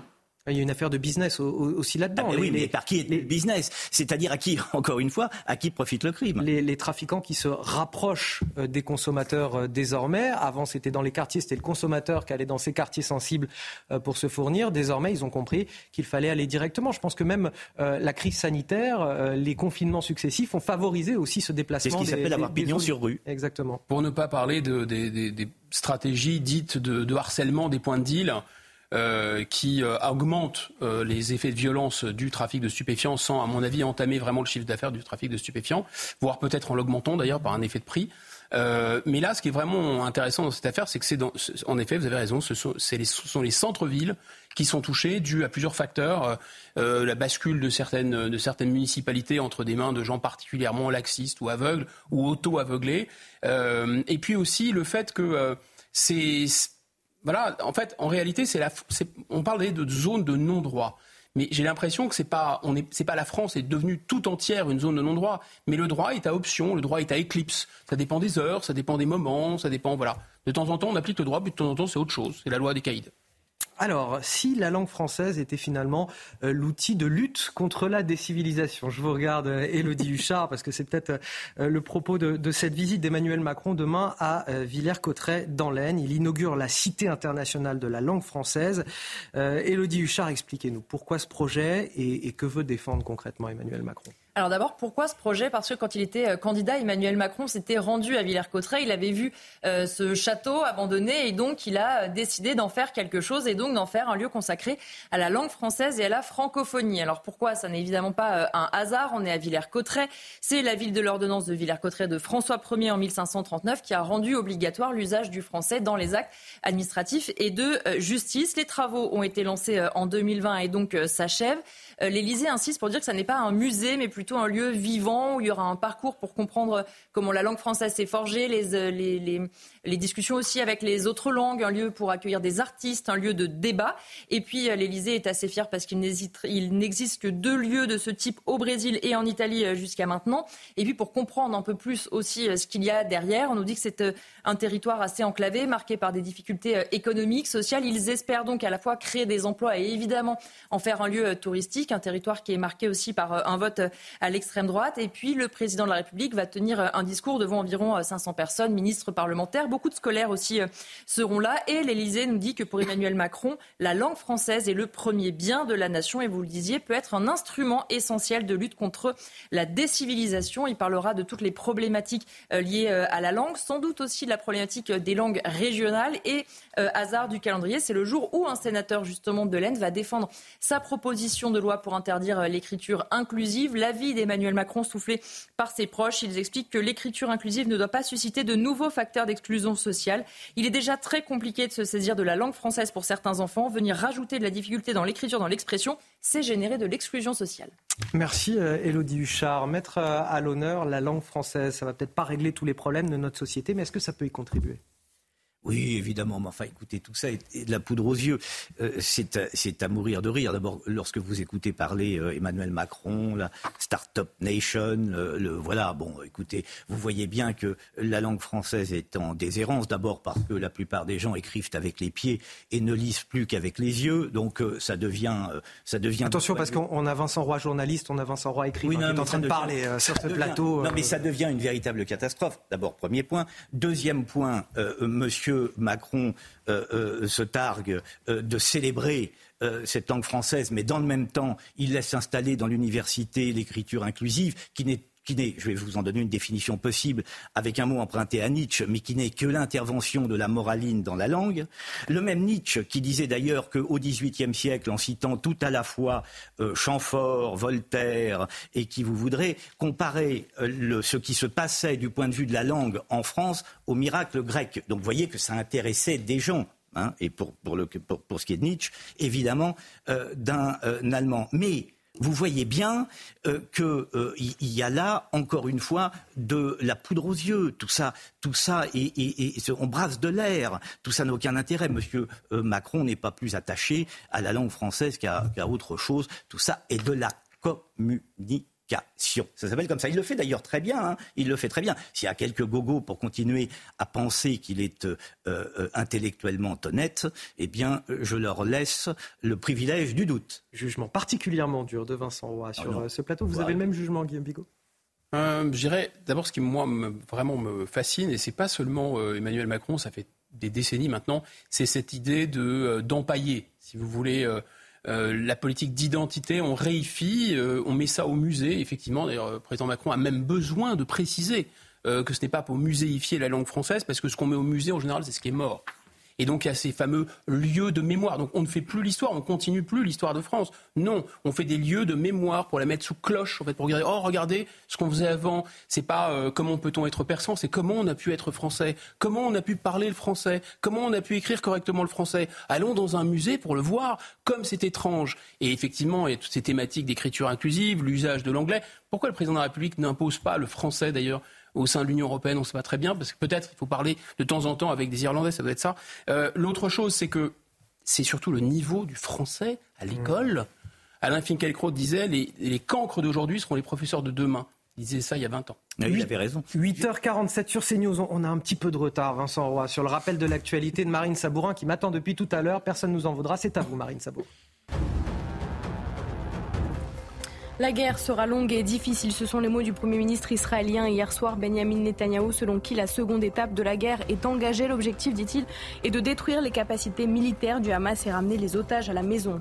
À Acapulco, au sud-ouest du Mexique, 39 personnes sont mortes après le passage de l'ouragan Otis. Les victimes, 29 hommes et 10 femmes, n'ont toujours pas été identifiées et 10 personnes sont toujours portées disparues.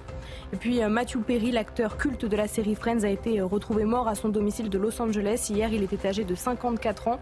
Selon les médias locaux, l'acteur américain aurait été retrouvé mort dans sa baignoire. Les premiers secours n'ont pas été en mesure de le ranimer.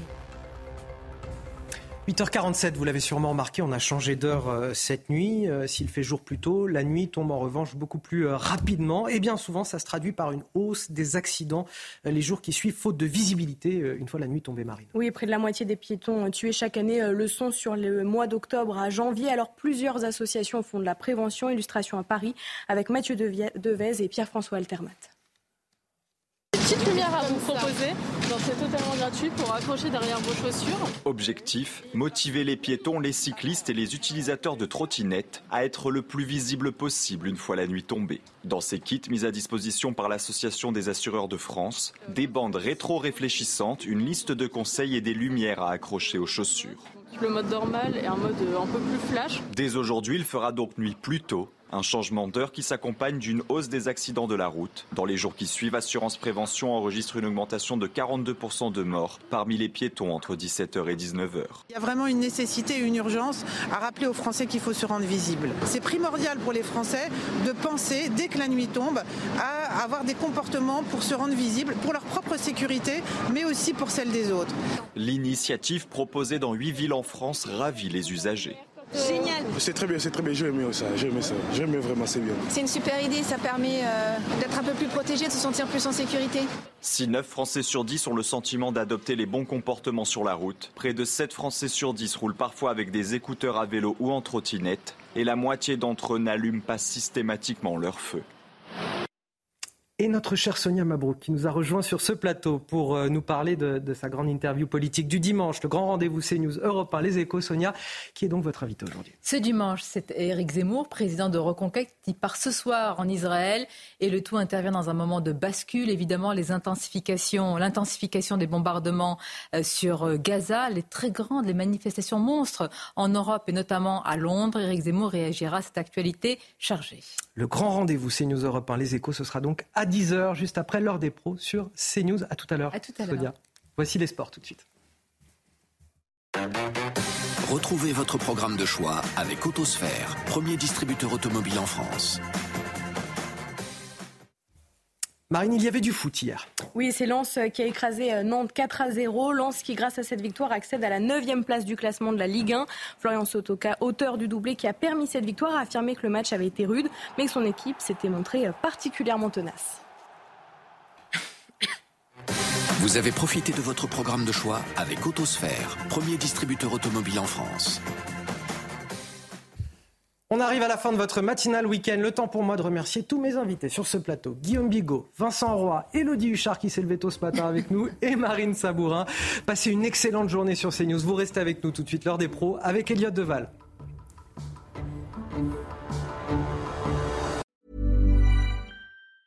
Hey, it's Danny Pellegrino from Everything Iconic. Ready to upgrade your style game without blowing your budget? Check out Quince. They've got all the good stuff shirts and polos, activewear, and fine leather goods, all at 50 to 80% less than other high end brands. And the best part? They're all about safe, ethical, and responsible manufacturing. Get that luxury vibe without the luxury price tag. Hit up quince.com slash upgrade for free shipping and 365 day returns on your next order. That's quince.com slash upgrade.